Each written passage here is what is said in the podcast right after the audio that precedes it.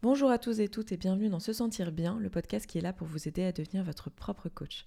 Je suis Esther Taïfé, coach certifiée, et cet été, je vous invite dans cette émission hors série très spéciale pour moi. Ça s'appelle Les Pilotoques du sexe. Ce sont 10 épisodes publiés au mois d'août dans lesquels mes invités et moi, on vous parle de sexualité de façon libre, sans tabou, avec vulnérabilité et transparence. Et aujourd'hui, dans ce neuvième épisode, nous allons vous parler de désir et de plaisir. Différences de libido, libido fluctuante, expression des désirs, plaisir prostatique, orgasme. Mais avant ça, j'ai un trigger warning à vous faire. Dans cet épisode, plusieurs invités mentionnent des agressions sexuelles à différentes reprises sans les décrire en détail. Si c'est quelque chose avec lequel vous vous savez sensible, n'hésitez pas à passer sur cet épisode ou tout simplement à faire pause lorsque c'est trop pour vous si vous en avez besoin. Vous l'avez compris, il est maintenant temps d'éloigner les plus jeunes oreilles si ce n'est pas déjà fait, car nous allons parler de sexe. C'est parti.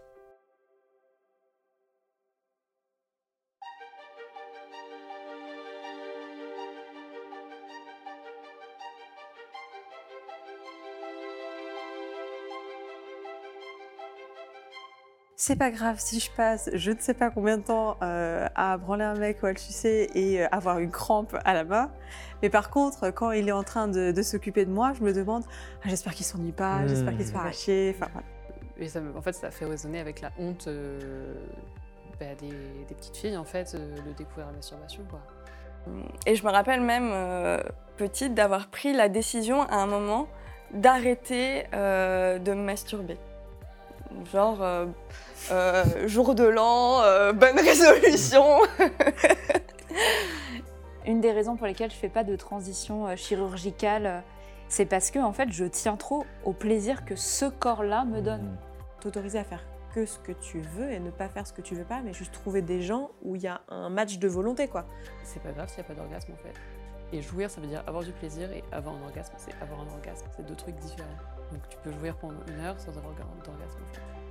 C'est vrai que la, société est hyper sexualisée, mais euh, c'est pour les pubs de shampoing et euh, pour le porno. Mais par contre, quand il s'agit de vraiment parler de sexualité, de manière un peu euh, concrète, ouverte, explicative, il n'y a plus personne, quoi.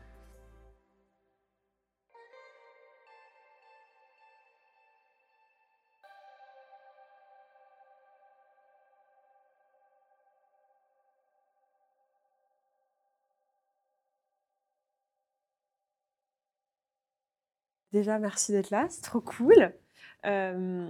Aujourd'hui, on est là pour parler de, désir, de plaisir. Alors moi, j'ai déjà le mot de tout ce dont on va pas pouvoir parler en une heure et demie. Mais la thématique, c'est plaisir, désir et toutes les peurs autour de la sexualité. Donc, euh, moi, je me suis marqué quelques mots-clés, donc je vais vous les lire juste pour que vous ayez un peu une idée. Ça ne veut pas dire qu'il faut parler de toutes ces choses-là, mais les choses que je me suis écrites euh, euh, plaisir, vulve, pénis, prostate et autres organes génitaux, éjaculation féminine, même si j'aime pas trop le mot, orgasme, orgasme sans éjaculation, libido, désir, peur, douleur durant la sexualité, jouet, etc. Ça me donne un peu une idée de, des mots-clés. de la tâche. Voilà. J'ai envie de rajouter téton.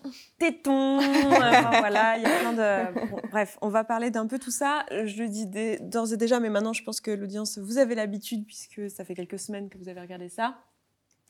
Mais euh, il y aura un live Twitch euh, à la sortie de ce talk, donc ne soyez pas frustrés non plus de... Même si la frustration fait peut-être partie euh, du, plaisir. du plaisir dont on va parler, euh, il y aura l'occasion d'en rediscuter, de poser des questions, d'aller plus loin en fonction de bah, qui sera là. Donc vous allez vraiment faire le contenu avec nous, donc voilà.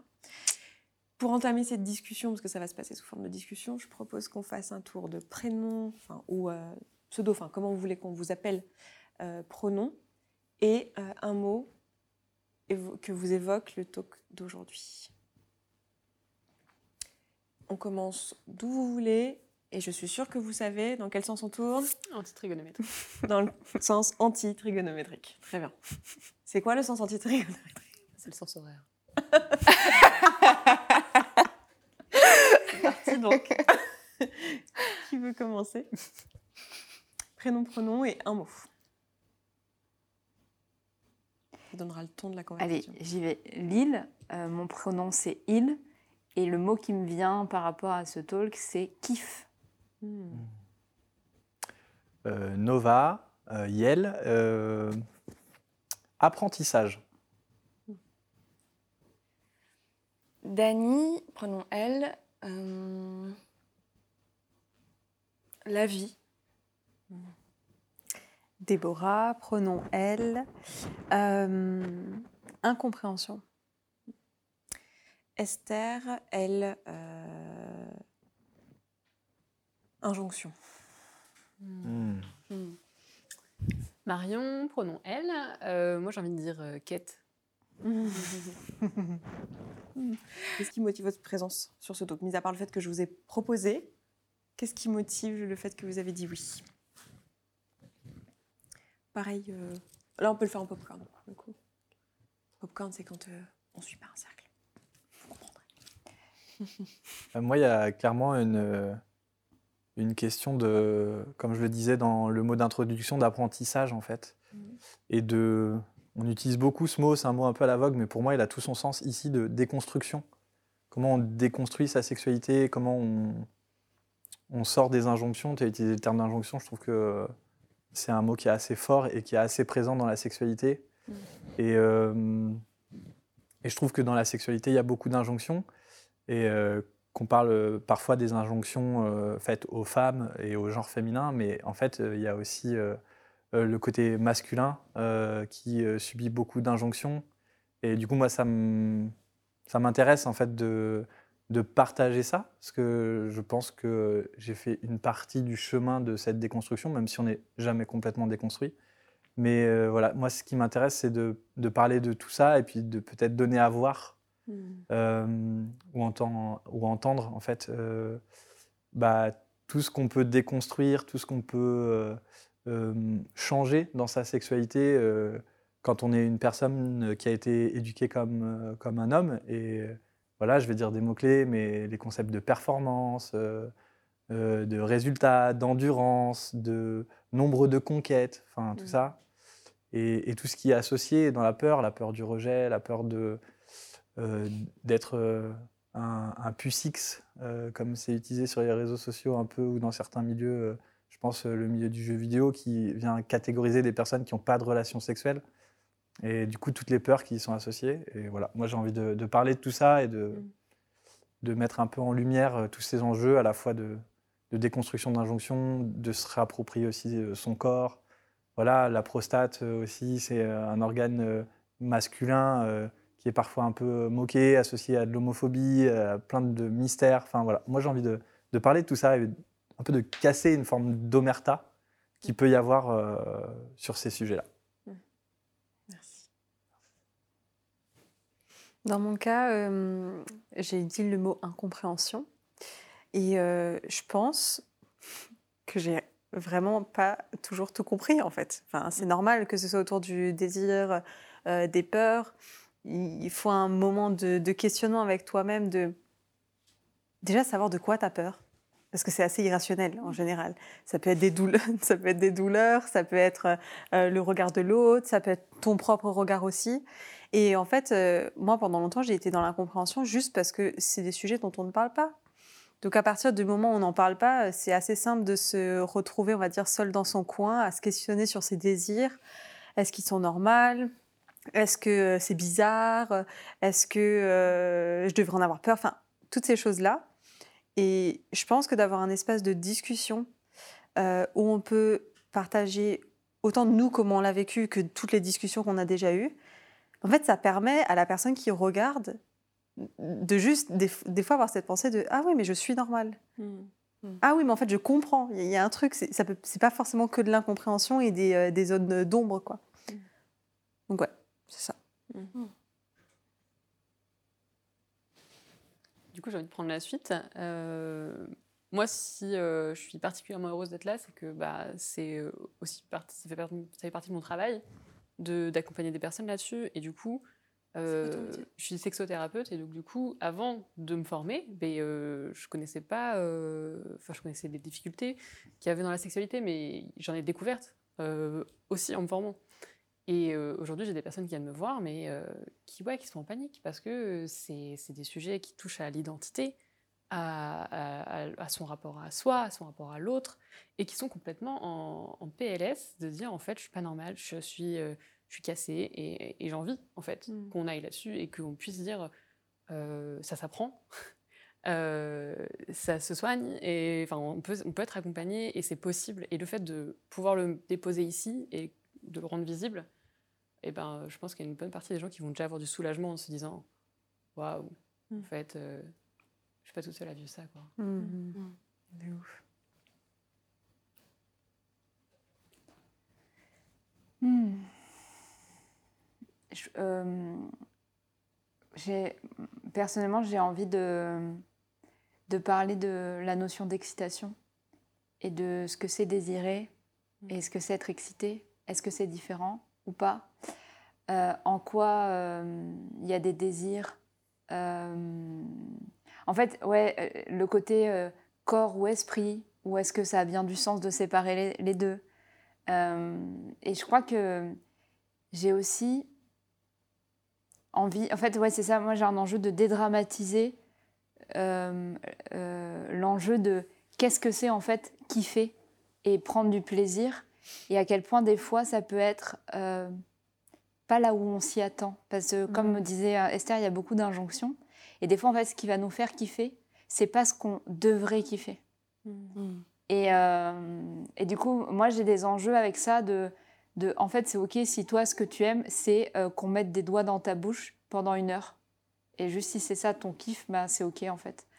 Et ouais, c'est ce tendance de qu'est-ce qui nous donne du plaisir et est-ce que on peut s'autoriser à demander que ça, en fait. Mmh. Mm.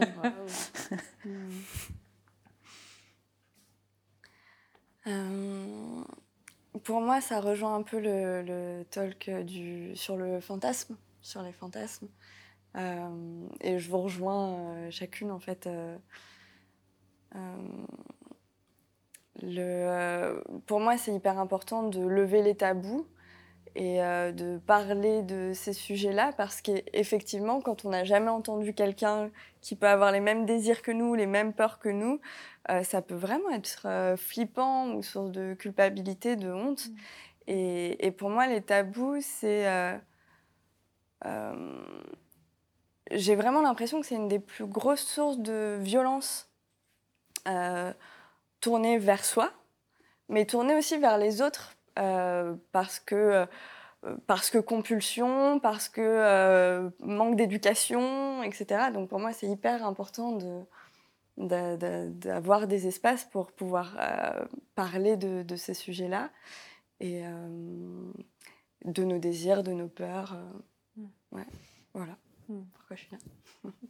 Ouais, et, et moi, ça me donne envie aussi de dire euh, finalement la, la raison pour laquelle je suis là, ou que j'ai, ou qu'on a d'ailleurs ensemble choisi ce, la création de ce talk euh, toutes les deux, parce que euh, j'avais fait un premier programme prévisionnel, puis c'est avec euh, Marion qui travaille avec moi sur certains ateliers qu'on fait autour du corps et la sexualité, parce que je, enfin, je suis pas juste youtubeuse, je suis coach aussi, et plutôt coach émotionnel, etc. Et on fait des choses ensemble, et je crois que le truc qui me plaît dans le fait de parler de ça, et ce qui me plaît dans le fait de le faire maintenant, à la sortie de finalement, on a parlé de tantra, on a parlé de BDSM, on a parlé de choses euh, de fantasmes, on est allé vraiment dans, des espaces finalement un peu polyamour, enfin on a parlé de choses, euh, je sais pas comment dire, un peu euh, intenses et finalement parler de désir et de sexualité vanille comme on en parlera la semaine prochaine pour vous, mais pour nous cet après-midi. Moi, c'était important de terminer là-dessus et de nous ramener finalement à des choses assez, assez centrales dans tout ça. Mmh. Qui est, quel est mon imaginaire et qui nous touche tous, quelles que soient nos envies sexuelles, nos fantasmes, nos, les, le- nos, nos kinks et les trucs qui nous parlent et ceux qui nous parlent pas. Et, euh, et moi, je me suis retrouvée à titre personnel euh, euh, vachement face à ça, de, même quand j'ai rencontré les milieux sexpo, où j'avais l'impression que ah, j'allais pouvoir me libérer. En fait, je me suis retrouvée dans un espace où on m'a expliqué que le sexe pénétratif, bah, il n'y avait pas que ça et que Mhm. limite c'était mal. Et je me suis retrouvée à me dire oui, mais moi j'aime bien, donc Mhm. qu'est-ce qu'on fait? Moi je sens rien dans ma vue, donc qu'est-ce qu'on fait? Genre je désire pas les bonnes choses, je suis. Mhm. euh, enfin, je me suis fait tout un truc et, et, et je pense pas être la seule en fait. Mhm. Et, euh, et je pense que c'est important qu'on en parle et qu'on en parle après euh, tous ces sujets-là. Euh, parce que je, bah, je pense que ça libérera pas mal tout le monde. Je vais, je vais pas développer plus parce que je pense que je le ferai après. Parce que ma, ma question maintenant, j'aimerais bien vous demander, vous, quelle est, dans la mesure de ce que vous voulez bien partager publiquement, mais quelle est votre histoire par rapport à votre propre désir, par rapport à votre propre plaisir? Je vais bien commencer. Pas évident, j'ai l'impression, ce parcours. hein. Euh, déjà, bon, franchement, je pense que j'ai ces prises de conscience là ces, ces derniers mois, euh, slash ces derniers jours. Euh, L'événement a quand même pas mal aidé. Euh, c'est. euh, cette, On euh, aura créé une asso d'ici là, toi et moi, parce qu'il y a un moment. Il y a des chances. Toi et d'autres. hein. J'espère. J'espère vraiment. Disclaimer, ce- cette vidéo contient du contenu publicitaire. Ah bah, elle est sponsorisée. Tout est sponsorisé par Bah, ça. parfait. bien, ils sont au courant. Excuse-nous. Il n'y a pas de problème. Euh, en fait, je me rends compte que le plaisir a tout le temps été secondaire dans, dans mes relations sexuelles. Euh, D'ailleurs, que ce soit de moi à moi ou avec quelqu'un, hein, c'est ça a été un endroit d'apprentissage, ça a été un endroit de violence, ça a été un endroit d'injonction. Euh, mais c'est arrivé assez tard en fait que je me dise Ah, en fait c'est un endroit de plaisir aussi ça peut être cool. Alors je dis pas que j'ai jamais eu de plaisir c'est c'est pas le cas mais c'est de l'ordre de l'exception. Euh, c'est-à-dire c'est le bonus quoi si en bonus on a du plaisir bon bah c'est plutôt cool et je pense que euh, ce qui n'y a pas aidé euh, bah, c'est déjà que je crois on me l'a pas dit Hmm. je, ouais, je, je- j'ai j'ai pas de souvenir d'avoir eu une éducation sur euh, bah, la sexualité, c'est du plaisir. Je l'ai associé au couple, je l'ai associé à ça doit être un pilier du couple. Mm. Que C'est pas Mm. forcément le cas. Et je vois bien aujourd'hui que j'arrive à, m- à- à me détacher de, de cette injonction de ça doit être un pilier du couple, parce que moi, ça me correspond pas, pour le moment, en tout cas, que ce soit un pilier du couple. Euh, je vois aussi que il y a autre chose, c'est qu'en fait, j'ai eu du mal à exprimer mes désirs. Et je trouve que c'est dur, en fait, d'avoir du plaisir dans un endroit où tes désirs sont pas forcément les, les bienvenus. Euh, parce que déjà, il y a plusieurs étapes sur le désir. Il y a déjà l'écouter et se l'avouer à soi. Moi, j'ai l'impression que c'est presque le plus dur, en fait, parce que quand on regarde, que ce soit un porno, que ce soit euh, euh, même l'imaginaire qu'on peut avoir, et qu'on se dit ah je serais trop excitée par ça, ben en fait tu as, de l'auto-jugement. C'est trop simple de s'auto-juger. Alors il y a aussi quelque chose, on en avait parlé, je sais plus avec qui, que en fait finalement la rentrée dans le féminisme, moi ça m'a desservi à cet endroit-là de ma vie. Parce que j'étais là, oui, mais il y a des choses qui sont pas censées euh, te faire kiffer euh, si tu es une, une vraie féministe euh, dans l'âme et qui. voilà, je, parle, je pense par exemple à la soumission. qu'est-ce quelle est mon identité si dans la vie de tous les jours je prends l'égalité, je prendre toutes ces choses-là et l'équité, Mm. et que quand on arrive au lit, ça me dérange pas d'être la soumise. Je, je vois bien qu'il y a eu de la déconstruction depuis et que ça n'a rien à voir, mais ça fait partie de j'ose pas m'avouer mes propres désirs. Et euh, la deuxième étape sur le désir, c'est aussi de le communiquer.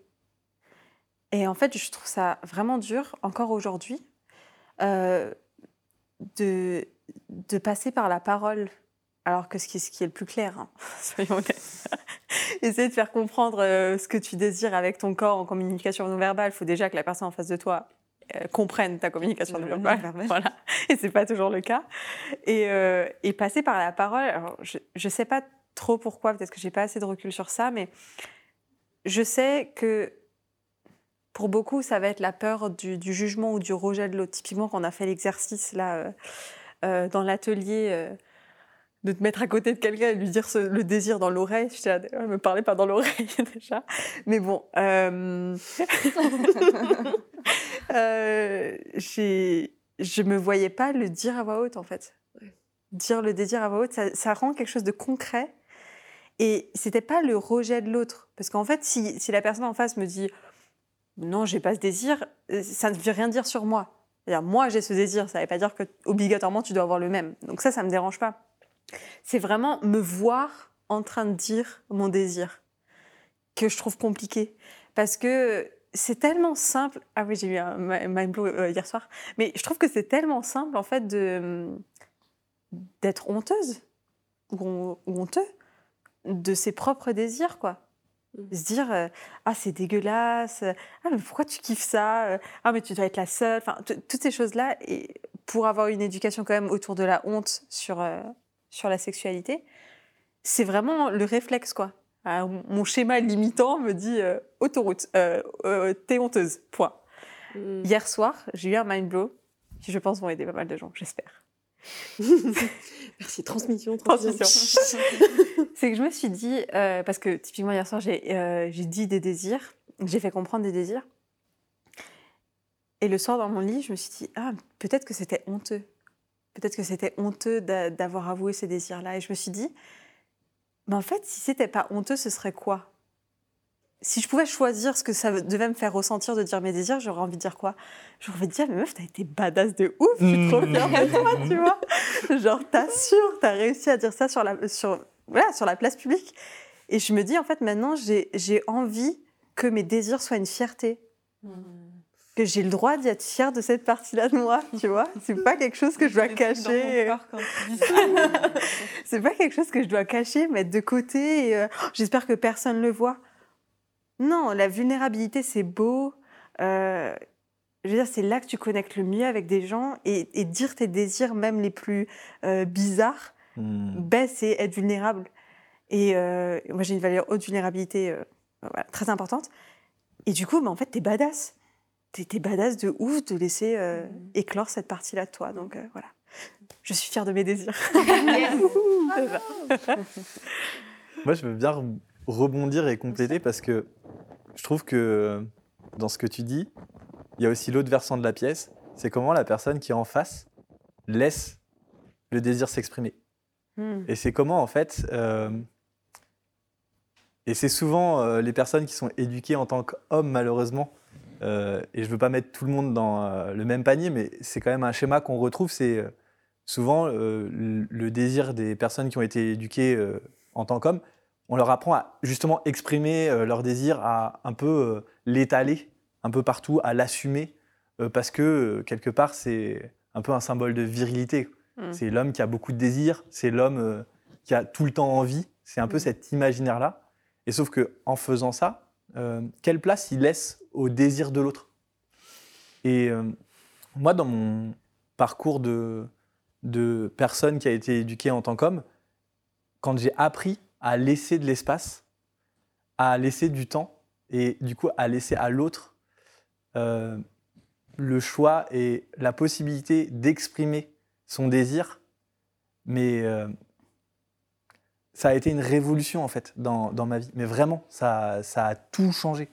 Parce que j'ai découvert en fait euh, euh, une puissance de partage euh, et des liens que j'avais pu faire nulle part ailleurs et dans aucun autre aspect de, de ma vie. C'est-à-dire que ça apporte une.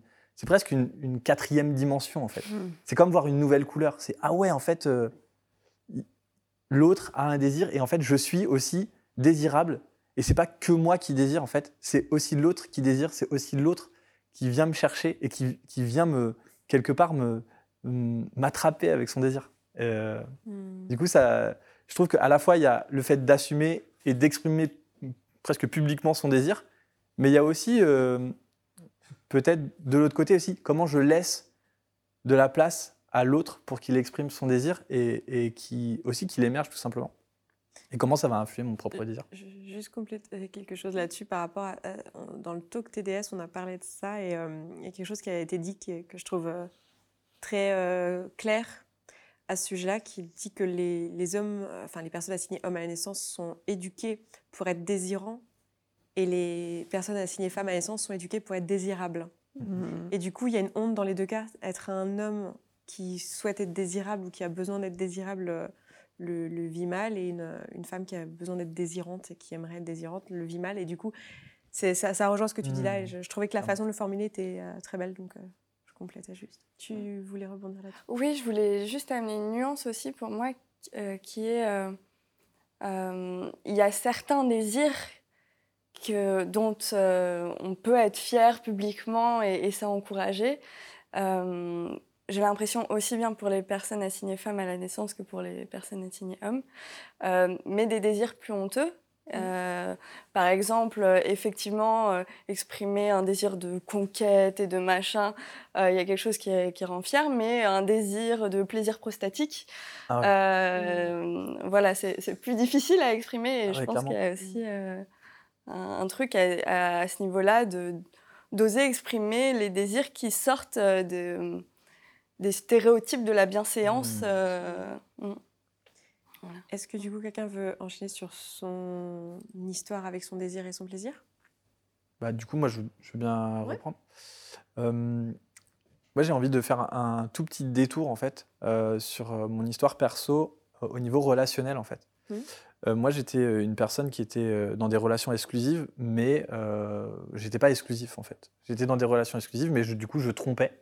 Mhm. Et, euh, et du coup, je j'étais pas honteux euh, d'avoir du désir pour d'autres personnes, mais par contre, j'étais très honteux de devoir le faire en mentant, en, en cachant les choses. Donc pour moi, je j'avais pas de problème avec la non-exclusivité. J'avais euh, j'avais des problèmes avec le fait de le faire de façon non éthique et euh, non partagée. Sauf qu'en fait, j'avais que ce modèle-là. Mm. Euh, et je vais faire le parallèle euh, euh, sur le plaisir et le désir. Et en fait, quand j'ai découvert euh, que les relations non exclusives, ça existait et que ça pouvait être fait de façon éthique, euh, consensuelle, partagée euh, dans des relations de couple ou à plusieurs, des relations polyamoureuses, ça a été un espèce de, bah, là aussi, de révolution. Enfin, j'avais passé quand même plusieurs, enfin une bonne dizaine d'années de ma vie dans des schémas un peu toxiques de tromperie, etc. Et de voir que ça pouvait être consensuel, ça a été une libération. Mais de la même façon, dans mon, dans mon plaisir, quand j'ai euh, pris conscience qu'il y avait d'autres façons de faire, euh, que j'avais pas forcément à être justement celui qui désirait, mais celui qui pouvait être euh, désiré.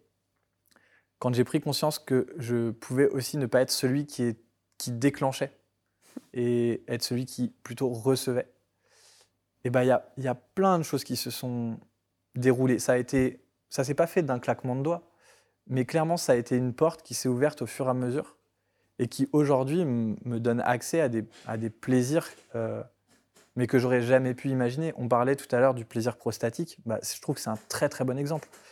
Euh, le plaisir prostatique, euh, dans la tête de beaucoup de gens, c'est hyper honteux. Enfin, Dani, tu l'as dit de manière très appropriée.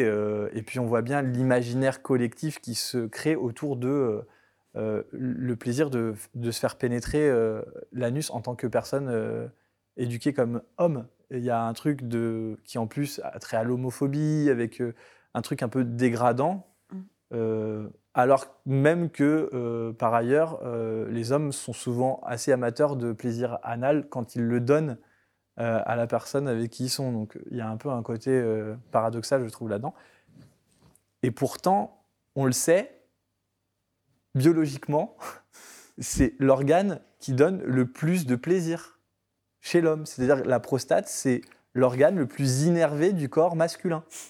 Donc, à cause de, peur, de crainte d'être jugé comme homophobe ou euh, comme euh, pédé, euh, on va euh, se priver d'un truc qui est... Mais enfin, je vais prendre une image qui est peut-être un peu bizarre, mais c'est comme si on, on nous disait qu'il y avait un buffet avec euh, tout ce qu'on aime, toutes les friandises, euh, tous les plats euh, qu'on adore, et que sciemment et avec choix, on se dit non, mais je veux manger ce pain là qui date d'il y a deux jours parce que, parce que sinon, on va dire que je suis pédé si je mange sur le buffet.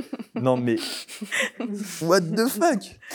What the fuck? Et je dis pas que tout le monde euh, euh, doit euh, prendre du plaisir avec sa prostate ou quoi, mais je trouve que se priver à cause d'injonctions, à cause de représentations, à cause d'une éducation qui nous a fait comme ça, c'est que, enfin, moi j'ai un petit peu un principe dans la vie, c'est que la vie a priori on n'en a qu'une, et que si on la kiffe pas maintenant, euh, à la fin en fait ça sera un peu trop tard. Et du coup bah passer à côté du buffet rempli de friandises alors qu'il est à la portée de mes doigts, Littéralement. littéralement, et bah ça serait quand même dommage. Du coup voilà, dans mon... par rapport au plaisir, c'est un peu ça que j'ai envie de dans ton parcours, euh, ce qui m'intéresse aussi, c'est à quel moment tu as commencé à te dire ça? Parce que tu n'es pas né avec euh, ce truc de dire ouais, oui, euh, prostate, j'ai Ouais. envie de m'y intéresser. Comment c'est venu? Ouais, ça a été assez progressif. Je pense que ça s'est fait aussi avec la découverte des, euh, des milieux non exclusifs. euh, Mm. euh, parce qu'au final, euh, bah, je l'avais déjà dit de- dans le talk précédent où j'avais euh, où j'étais intervenu, mais c'est vrai que la, on- la société est hyper sexualisée. mais euh, c'est pour les pubs de shampoing et euh, pour le porno. Mais par contre, quand il s'agit de vraiment parler de sexualité, de manière un peu concrète, ouverte, explicative, il n'y a plus personne. Quoi. Mm. Euh, Enfin, quand on, on pense que presque la meilleure éducation sexuelle qu'on puisse recevoir, c'est une série télé américaine, je trouve que c'est un peu ouf. Quoi. Mm. Alors moi maintenant, et heureusement, et Dieu bénisse tous les comptes Instagram, euh, parce que je trouve qu'Instagram est un bon lieu pour apprendre euh, tout ça. Mais du coup, ouais, ça a été euh, en m'approchant des milieux non exclusifs. Et puis, bien évidemment, euh, dans le milieu sexpo, où alors là, ça a été quand même un accélérateur. Tu parlais d'autoroute. Bah, en fait, j'ai un peu l'impression qu'avant, j'étais sur un tracteur avec, sur un chemin de campagne. Et puis là, j'ai pris Un go fast. un go fast sur l'autoroute. quoi. C'est sûr que ça aide à, à déconstruire. Et puis, le fait de côtoyer des gens, d'entendre parler, enfin, le fait de. C'est un peu un, un ajout de multiples facteurs, mais euh, le fait de côtoyer des gens qui sont ouverts et du coup, on sent qu'il n'y a pas de jugement. Donc, du coup, bah, on peut s'ouvrir à ça. Le fait de voir qu'il y a des gens qui interagissent, de se dire Ah ouais, ok, ah bah tiens, peut-être que ça, ça m'excite aussi, ou donc peut-être que je vais y aller. Ou le fait d'avoir une curiosité et d'avoir un lieu où cette curiosité, peut s'exprimer. Par exemple, euh, à travers euh, des ateliers ou des discussions où on dit Ah tiens, ouais, c'est intéressant, je vais aller voir, je vais aller creuser. Et puis après, ah en fait, cet intérêt, j'ai envie de le concrétiser par une pratique. Donc ça, ça a été beaucoup comme ça, entendre parler, voir que c'était possible en fait, et de voir que bah, en fait, quand tu fais, personne ne meurt. Mm. Euh, et souvent en plus, tu kiffes. Donc euh, ça a été ça. Et euh, le milieu sexpo, bien évidemment, enfin, moi pour moi, ça a été un peu le, le dernier tournant dans, dans ma vie. Enfin, il y en a eu plusieurs. Il y a eu la découverte des milieux non exclusifs. Et puis, euh, quand j'ai fait mes premiers événements sexpo, euh, j'ai été là, genre, ah ouais, mais en fait, euh, c'est ça la vie que j'ai envie de mener. Et en fait, c'est aussi ça que j'ai envie d'offrir au monde parce que c'est tellement ouf. Enfin, c'est Mm. tellement euh, Mm. libérateur. Ça permet tellement d'être soi et d'être accepté tel qu'on est, avec ses désirs, avec ses peurs, avec ses craintes, que c'est c'est ouf de pouvoir vivre ça. Merci. Merci. Moi, je vais faire un petit parallèle parce que du coup, tu as parlé de la honte, euh, de la découverte de la prostate ou du plaisir prostatique. Euh, et ça me- en fait, ça a fait résonner avec la honte euh, bah, des, des petites filles, en fait, euh, de découvrir la masturbation. Quoi. Mm. Et du coup, j'ai trouvé que c'était un parallèle qui était aussi, euh, qui était aussi très fort. C'est-à-dire que, ben, euh, ouais, c'est- la, c'est la même emprise de honte qui, qui, qui verrouille, en fait. Qui Mhm. verrouille ça et qui fait que, ben, finalement, euh, bah, c'est compliqué, quoi. C'est compliqué, c'est Mhm. compliqué de, de pouvoir assumer le fait de dire, bah oui, bah, j'ai du plaisir euh, par moi-même, euh, j'ai du plaisir, et c'est OK, quoi. Je fais, je fais le lien avec euh, des choses qu'on a dit, toi aussi, je crois, ça devait être pendant le talk fantasme, où en fait on, on parlait du fait que les désirs, toi aussi tu en as parlé là, d'avoir honte, mes propres jugements, mon féminisme, etc., que les désirs étaient liés à finalement des interdits moraux Mhm. et que c'était ça qui faisait qu'on avait ce désir, c'est un désir transgressif en fait. Mhm. Et donc le fait de désirer se masturber ou la prostate par exemple, si toi t'es- tu vis dans une société qui est homophobe et qui associe ça à, à l'homophobie, enfin au fait d'être pédé, bah, tu as aussi cette- ce désir-là qui, qui est grandissant aussi parce que c'est transgressif. Mhm. Et, euh, et du coup c'est intéressant de se rendre compte de ça aussi parce que euh, je pense que tu vois, je sais pas si ça t'aide, mais moi c'est un truc qui m'avait aidé parce que tout ce que tu dis là sur euh, euh, je me questionne dans mon féminisme, le fait d'avoir envie d'être Mm. soumise, etc. Surtout que j'ai commencé le BDSM en tant que, domina, en tant que domina, quoi. Et, et je suis passée à la soumission plus tard. Parce qu'il y avait aussi ce truc de. euh, je me juge de vouloir être soumission Mm. parce que je suis pas. Enfin, je suis féministe, donc machin et tout. Et en fait, c'est parce que justement je suis féministe que j'ai ce, ce, pla- Ouais. ce désir-là, parce qu'il est transgressif dans ma morale, Ouais. justement. Mm. Donc c'est hyper intéressant de se rendre compte de ça et de, de jouer avec ça et de jouer avec ce prisme-là dans nos désirs et de pas être, enfin de pas prendre nos désirs comme des réalités. J'ai envie de dire, enfin, je sais pas, si tu as un désir de, de vivre une situation de, de viol dans un fantasme comme ça, ça veut pas dire que dans la vraie vie tu as envie d'être violée. Tu le sais très Mm. bien en fait. Tu arrives très bien à faire la, la différence ou même quand tu as des désirs, je sais pas, tu fais un rêve où tu as trompé ton copain ou ta copine si tu es en exclusivité. euh, tu sais très bien que dans la vraie vie, tu pas ce désir. C'est euh, quelque chose qui était transgressif et que ton cerveau a, à créer pour. euh, Enfin, c'est ton imaginaire en fait qui crée ça. Et c'est hyper intéressant. On, on parlait tout à l'heure d'identité, mais ça rejoint vraiment cette question de OK, qu'est-ce qui m'appartient en tant qu'identité? Qu'est-ce qui vient de la, la société? Qu'est-ce Hmm. qu'est-ce qui est de la transgression de la propre identité, propre morale que je me suis créée? Enfin, il y a, il y a tout un tas de choses à naviguer. Et en fait, comme il n'y a pas de réponse autre que en soi, ben, on est Mm. tous et toutes sur un espèce de périple, euh, Mm. chemin tout seul, euh, à se dire oula. Je je sais plus qui a dit euh, un mot dans cet ordre-là, chemin, périple, Quête. quête. Voilà. C'était toi. Oui. Ben voilà, c'était Oui. mon ajout sur, euh, Mm, mm. sur ça. Est-ce que notre personne veut prendre la suite pour euh, expliquer un peu son parcours avec son plaisir, son désir? Moi, je veux bien. Mhm. Euh, on, on- on parle. Vous avez parlé de honte Mm. euh, depuis euh, le début, et moi, je me rappelle que j'ai eu peur. Enfin, ça a été. La peur a été euh, assez présente en fait dans mon rapport au désir. Euh, peur des autres, donc de peur de ce que je pourrais subir. Euh, notamment, et, et pas que des hommes cisgenres. Et je pense que c'est important aussi de, de le dire, c'est que, bien sûr, j'a- j'avais peur d'être agressée euh, par des hommes parce que c'était quelque chose qu'on m'avait dit qui pouvait arriver. Mhm. Euh, et j'en ai toujours peur. Mais j'avais aussi peur des, de, de désirer une femme, d'être désirée par une femme, euh, de ce que ça pourrait impliquer pour elle et pour moi. Je me rappelle m'être dit très longtemps, pendant mon adolescence et même plus tard, dans le sens où ça a été euh, central dans la thérapie que j'ai fait, euh, c'est euh, j'ai trop de désir et j'ai trop de plaisir. Ça a été quelque chose de, de très, très, très, très fort et très présent chez moi. Cette idée que c'était trop. Et que, en fait, au-delà que les autres pouvaient être un danger pour moi, je pouvais être un danger pour les autres. Mhm. Euh, et ça a été renforcé aussi quand c'est arrivé que je sois un, un danger pour les autres. Parce que on parle beaucoup de ce que c'est que d'être agressé. On parle euh, peu de ce que c'est Mhm. d'être agresseur et de, et de se rendre compte qu'on a ça en soi et de se rendre compte qu'on a pu faire mal et qu'on a pu être euh, dangereux pour quelqu'un. Et porter ça, c'est pas rien aussi. Euh, et c'est pas une question de mettre en parallèle, de faire une hiérarchie des, des douleurs, c'est pas du tout l'enjeu. Mais c'est aussi de se dire que ça fait partie de, de ce qu'on porte euh, dans notre rapport au plaisir, au désir, à la sexualité. Il y a cet enjeu de, euh, ok, euh, je, là, je vais peut-être violer quelqu'un en fait.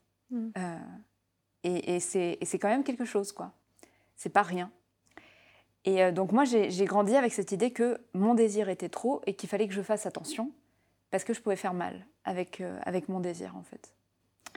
Et ça, donc ça, ça a été un, un- un endroit important. Et je pense que c'est pas pour rien que j'ai autant développé mon autosexualité parce que du coup, c'était un, mo- un moyen de pas être dangereux. Parce que si on se donne du plaisir tout seul, on n'est pas dangereux.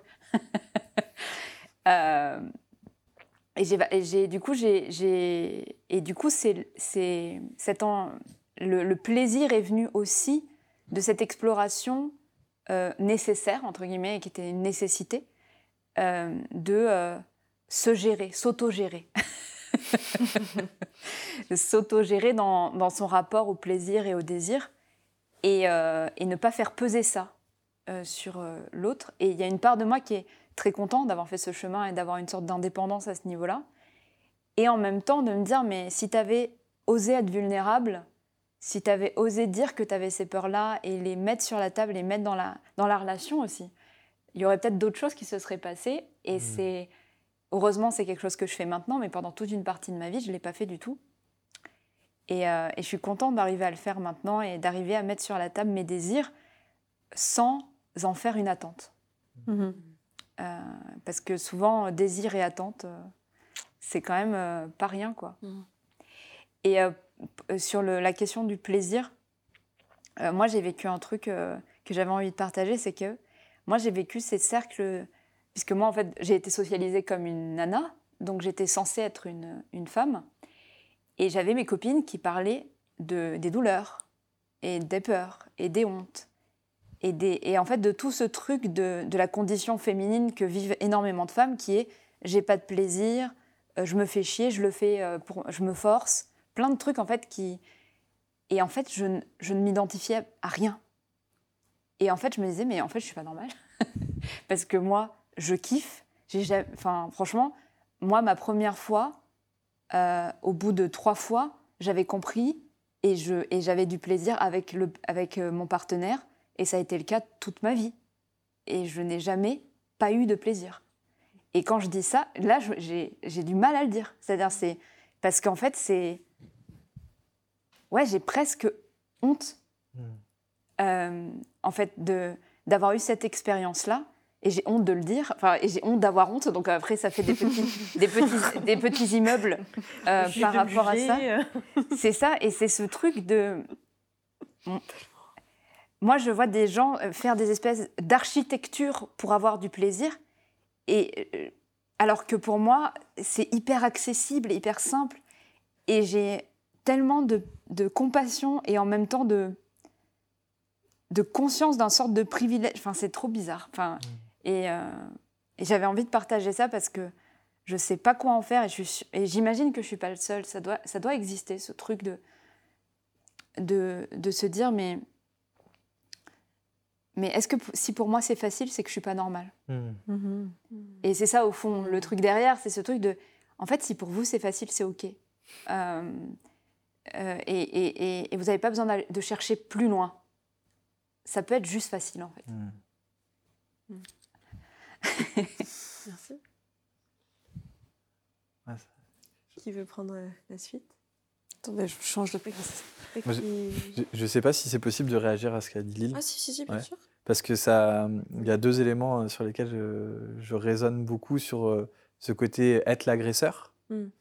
Euh, bah voilà, moi en tant que personne éduquée, homme en plus qui a trompé Mm. euh, ses partenaires, enfin le côté agresseur. Moi en fait, euh, euh, MeToo, je l'ai pris en plein dans la gueule. Mais vraiment, enfin j'ai euh, eu un peu cette espèce de prise de conscience, mais euh, comme on peut en avoir.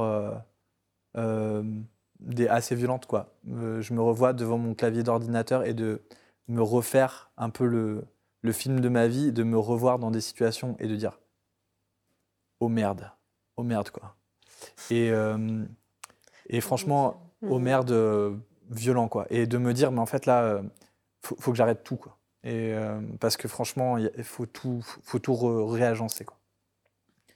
Et du coup, ouais, voilà. Et il s'agit pas de, encore une fois, comme tu l'as dit, de hiérarchiser. Et, en- et je compare vraiment pas. Et j'ai pas du tout envie de minimiser ou de euh, sil- silencier euh, euh, ce, qui ce qui se dit de, l'autre côté, bien évidemment. Et c'est grâce à ça que j'ai pu prendre conscience. Donc, merci, merci cette libération de la parole. Mais en même temps, ça fait flipper, quoi. Et, du coup, prenant conscience de cette place qu'oc- qu'occupe mon désir, c'est ce que tu as dit un peu de OK, ben maintenant j'en fais quoi? Parce que euh, je suis là, j'ai fait ce travail, donc euh, j'ai pas envie de dire qu'il qu'il faut pas le faire. Enfin, je pense qu'il faut que c'est un peu hiérarchique. Il faut commencer par déjà se dire OK, mon désir prend trop de place, mais c'est un peu comme un mouvement de balancier en fait. C'est euh, on prend conscience que notre désir il prend trop de place, que du coup on agresse.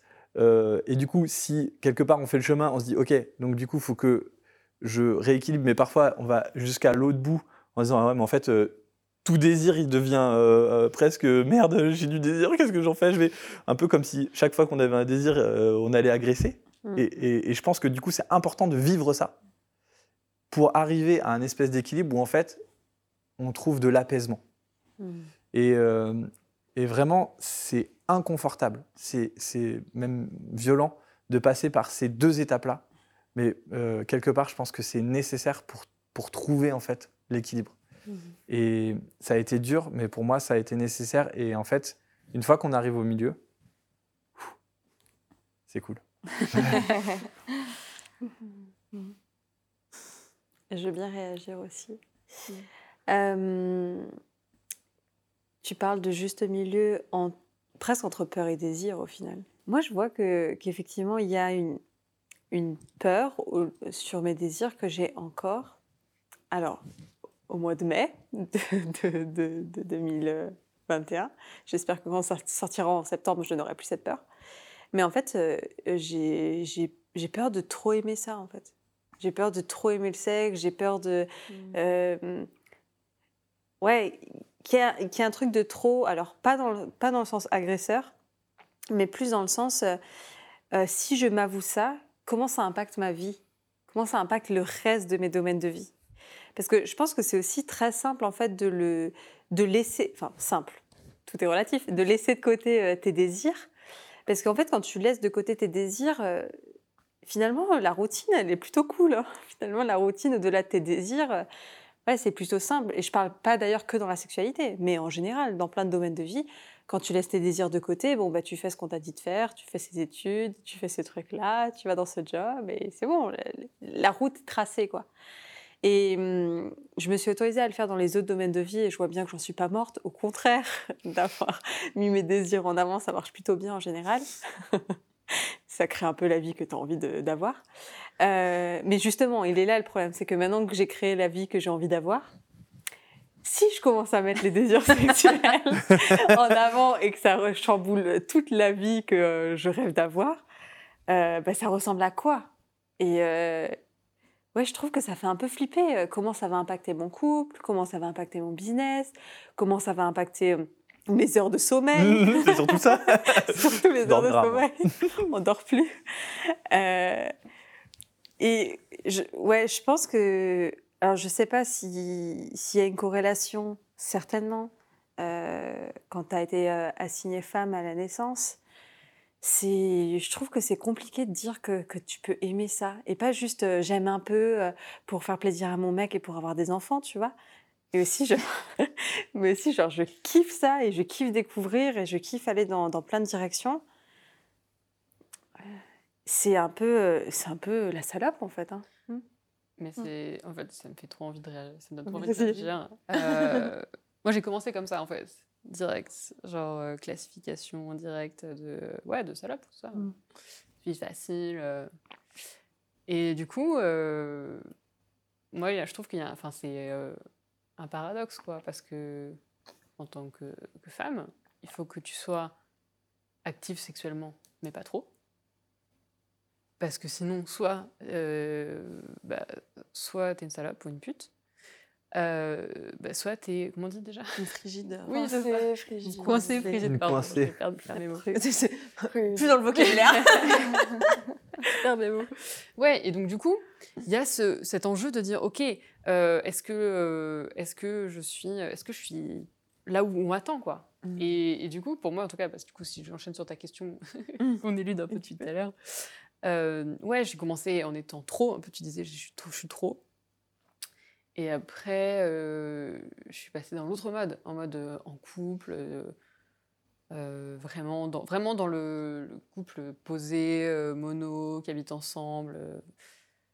Euh. Ouais, chiant quoi. Euh, non, non, non, non, je dis pas ça.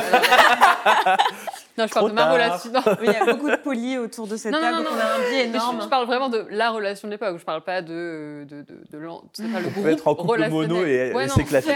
On peut tout à fait être en couple mono et s'éclater. J'en connais plein Oui. qui sont très heureux. Peut-être un jour je, je reviendrai. J'ai un mono, ami hein. mono. euh, Oui, Il s'éclate, j'ai un génial. ami homme aussi. Non, mais oui, tout avoir. Et peut-être même que nous, on y retournera. Enfin, Ouais, c'est ça. euh, c'est ça. le truc. c'est- Ouais, c'est ça. C'est pas fixe. C'est pas, intéressant, c'est pas fixe. Et peut-être que. Tout ce qui est orientation sexuelle amoureuse, etc., c'est fluide. Ouais, c'est clair. Et moi, parfois, je me pose la question encore. hein, Ouais, moi euh, aussi, hein, ça m'arrive régulièrement. Donc voilà, c'est pas juste ce que je voulais dire. Mais disons qu'à ce moment-là, j'étais vraiment dans un truc en mode, ok, on fait de la sexualité, mais faut pas que j'exprime mon désir. C'était, chiant dans ce sens-là, dans le sens, euh, ok, il faut que ce soit euh, performatif. Ouais. Euh, voilà, donc je vais bien prendre mon rôle et, euh, et je vais faire comme il faut. Et je vais pas être la salope. Non, non, non, non, non, surtout pas. Je vais bien attendre qu'on me sollicite. Je ne vais pas me masturber. Je ne vais pas me masturber pendant le rapport parce que je n'ai pas de plaisir à part la pénétration. Ah. Rien de tout ça. Et du coup, c'était chiant. Et c'est pour ça que je disais chiant tout à l'heure. Et euh, ouais, donc c'est ça. C'est, Mm. euh, Après, moi, mon, enfin, ce que j'ai envie de rebondir par rapport à qu'est-ce qui va se passer dans ma vie si j'ouvre cette porte, bah, en fait, ça va peut-être devenir une activité à part entière, comme euh, si tu choisis de faire du tennis. Donc, euh, peut-être Heure de sexe, euh, ben, 14-15. Ouais, tu vois, peut-être que. Euh, bah, moi, par exemple, tu vois, j'ai pas le temps de regarder des films. C'est un choix dans ma vie, mais je fais du ukulélé. Oui, c'est des priorités. de Voilà, c'est ça. C'est- La question, c'est plus est-ce que j'ai envie d'en faire une priorité? Ouais. Et qu'est-ce que ça, comment ça va impacter tes autres domaines? Voilà, c'est mes ça autres que- priorités. Quelle quoi. place on donne Ouais, quelle place on a envie de donner Ouais, puis euh, tout- toute priorité a des effets collatéraux. euh, Mm. ça Bah oui. fait- C'est pas parce que tu fais du ukulélé que ça impacte que ta vie musicale. En fait, ça a un impact sur ah, tu découvres tel artiste, puis du coup, tu remets en question ah, tiens, euh, tel système de pensée, tel truc, et tu rencontres d'autres gens qui font d'autres choses. Enfin, ouais, c'est tout l'impact. ouais. Totalement. Mm, mm, donc voilà, j'ai envie de partager ça. Et le fait d'un peu de lâcher le côté euh, bien, on, je vais essayer d'arrêter euh, d'attendre euh, d'attendre que ça arrive en fait. C'est surtout ça le, Mm. le- la prise de conscience que moi j'ai le fait de dire ok en fait je peux prendre en main mon plaisir. C'est moi qui vais décider euh, ben, si je vais avoir du plaisir ou pas. Je vais pas attendre que ça me tombe tout cuit dans le bec. Euh, je vais pas attendre qu'on me sollicite. Euh, Pas attendre le bon. Attends, bon, ouais. Donc, ça veut dire que bah, j'ai le droit de me masturber, j'ai le droit d'initier un rapport sexuel, j'ai le droit, de, dans un rapport sexuel, de dire ce dont j'ai envie. Mhm. Peut-être que aujourd'hui, j'ai pas envie de ça, j'ai envie de plutôt ça, et, et c'est OK de le formuler. Et j'ai beaucoup de personnes qui se, posent beaucoup la, qui se posent la question de se dire comment je, fais par, comment je peux faire part à mon partenaire ou ma partenaire de mon désir. Et euh, vous connaissez la technique du sandwich?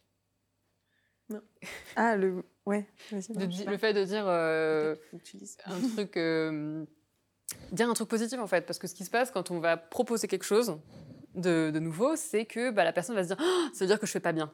Hmm. ça veut dire que ce qu'on fait c'est nul. En fait non c'est très bien ce que vous faites. Donc continuez à faire ce que vous faites mais vous pouvez peut-être faire quelque chose d'un peu différent de temps en temps. Donc c'est de, faire- de dire en fait notre vie sexuelle me convient. Je suis vraiment trop contente d'être avec toi. Et et, et ça m'a fait penser à un truc bah, un truc que j'aimerais tester c'est euh, insérer le truc que vous voulez euh, Faire. Faire de la réassurance derrière, de dire, OK, en fait, quelle que soit ta réponse, eh ben, ça va bien se passer. Ben, en fait, déjà, ça retire toute la charge de peur que la personne qui reçoit la demande va avoir. Mhm. Et si jamais vous osez pas, l'autre technique, c'est de dire, j'ai rêvé d'eux. Ah. La technique euh, Comme de ça, filou, ça. C'est l'inconscient qui, Ah. prend le, qui prend le, le, le, Le dessus. le- La responsabilité. la responsabilité de ce qui se passe. Là, tu es en vous. train de, de proposer le mensonge dans le couple, c'est ça En fait, des fois, il y a des Bête. trucs où euh, c'est tellement dans la honte que le Mm. fait de juste le poser là comme ça en disant euh, ou laisser un truc, Mm. euh, je sais pas, non, non, mais laisser un article ouvert, c'est-à-dire qu'on a, on a été regardé. Donc, voilà. Chacun fait à son niveau, quoi. Ouais. Déjà, le fait de pas le garder pour soi et d'oser le verbaliser, euh, c'est la Mm. première étape, en fait. Mais le nombre de personnes polyamoureuses qui ont commencé en disant Ah, tu, tu sais, j'ai rencontré des gens. euh, juste Des pour, gens sur YouTube. pour voir la température, quoi, Ouais. pour prendre la température de qu'en pense l'autre, quoi. J'ai vu une vidéo sur YouTube. J'ai vu un pilotalk euh, Voilà, sur la sexualité positive. C'est apparu dans mon fil comme ça, je comprends pas. euh. Ouais, C'est à cause d'Esther Taïfé. C'est de ma faute, de toute façon. Oui. J'ai l'habitude. Donc voilà, voilà c'était mon partage. Hmm. J'ai très envie de dire quelque chose qui va mind blow. Je ne veux pas prendre toute la parole, donc n'hésitez pas à la prendre. Euh, J'ai eu une discussion cette semaine qui m'a fait réaliser quelque chose, c'est euh, à quel point le, le plaisir est une revanche sur la société.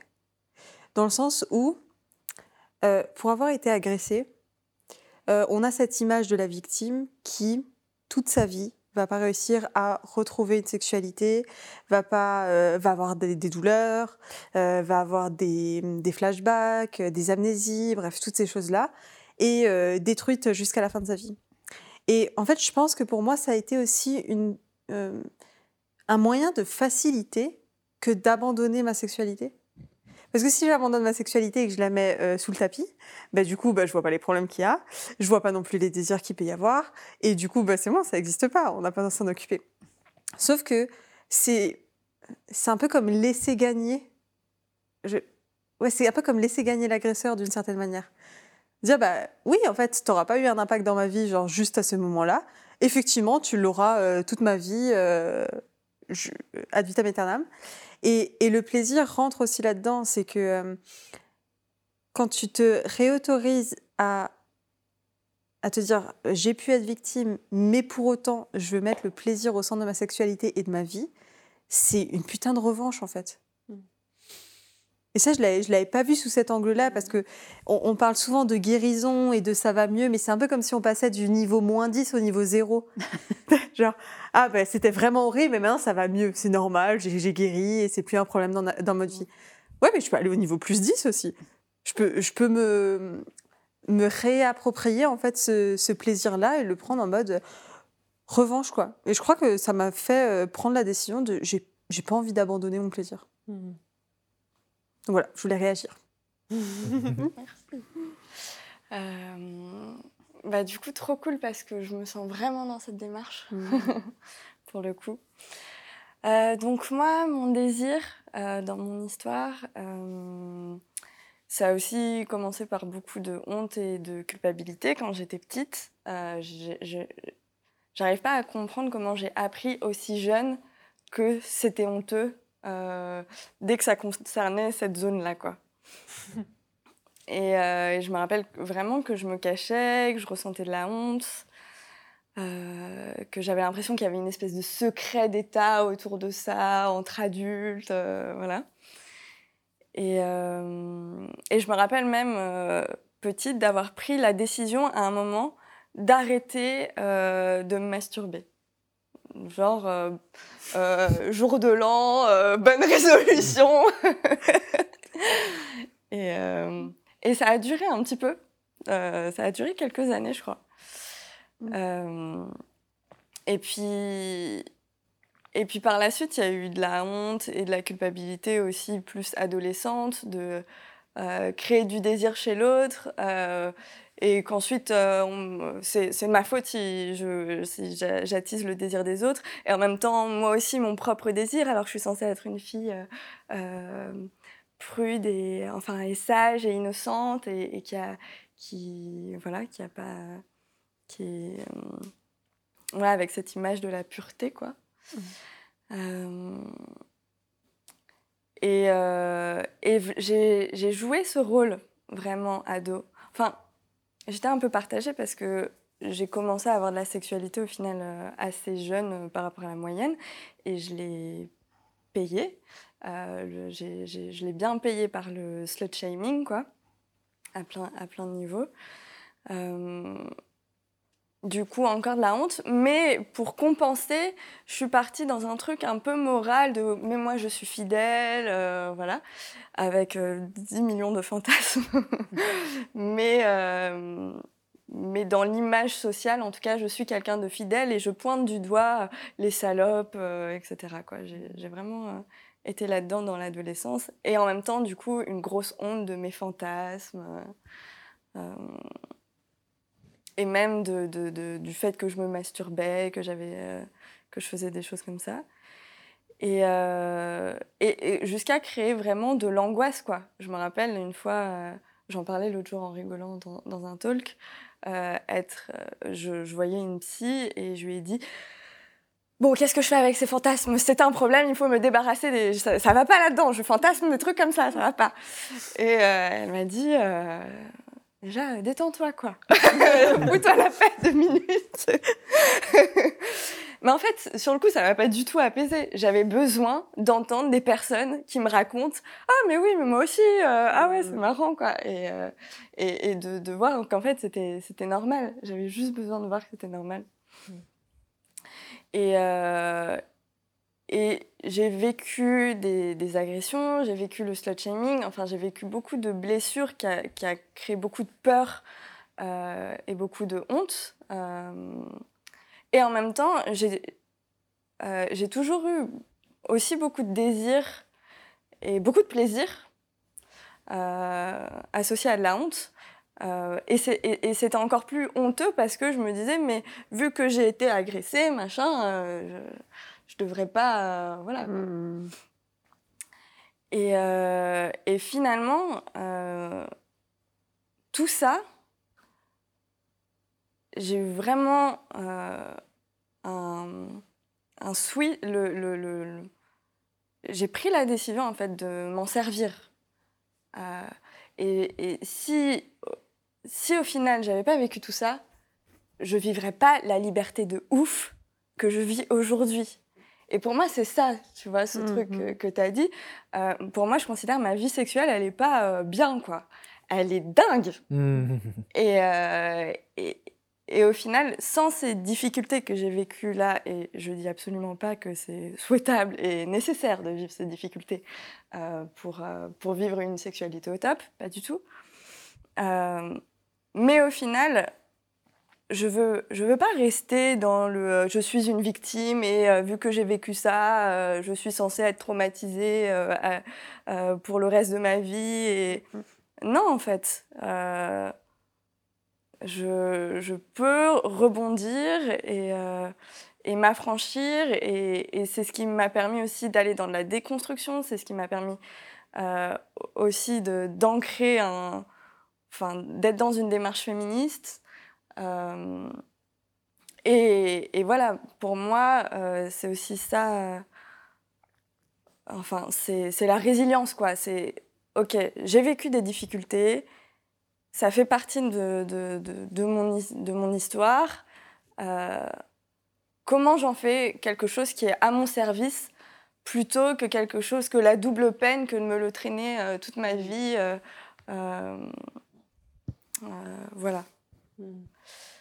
Donc, euh, qu'est-ce que où je voulais revenir avec tout ça Euh, Et, euh, en plus, ce que j'adore avec ce sujet de la sexualité, c'est que pour moi, c'est un sujet tellement intime qu'en transformant des choses au niveau de sa sexualité, je trouve dingue l'impact que ça a dans tous les domaines de vie.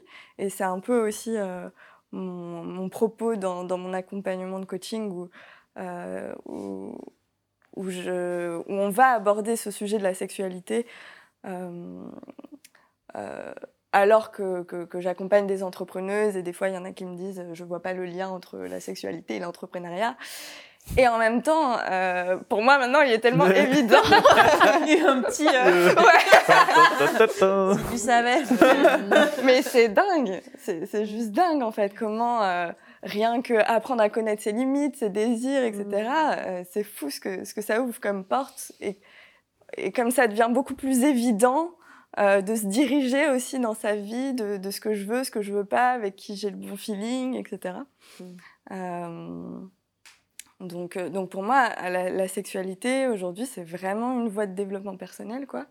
Et, euh, et le fait de, de reconnaître mes désirs, mais sans en être esclave et partir dans de la potentielle violence et imposer mes, dé- mes désirs, mais tout en étant à leur écoute et, et de- et de les reconnaître comme légitimes euh, et même comme des cadeaux.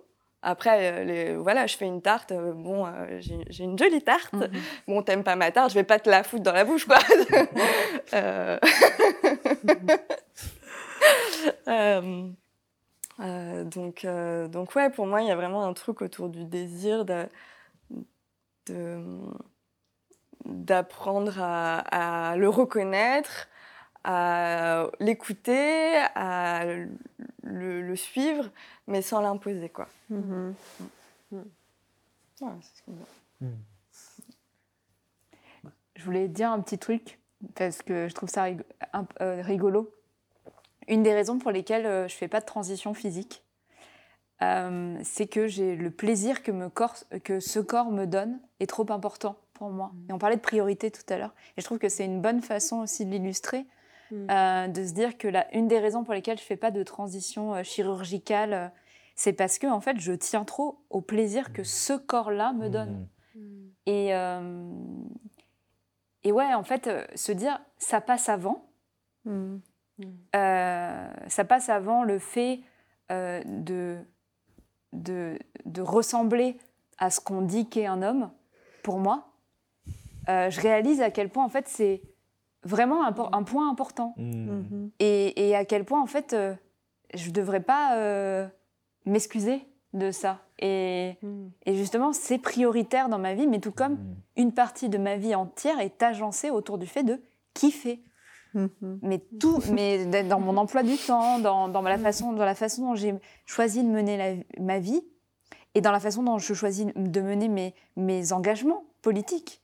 Euh, Enfin, la question de la joie et de comment la joie peut être un guide en permanence, même dans les moments euh, de- de- d'engagement et de et de ouais quand tu quand tu décides de- d'agir pour quelque chose, ben en fait euh, ouais c'est hyper euh, pour moi c'est central quoi.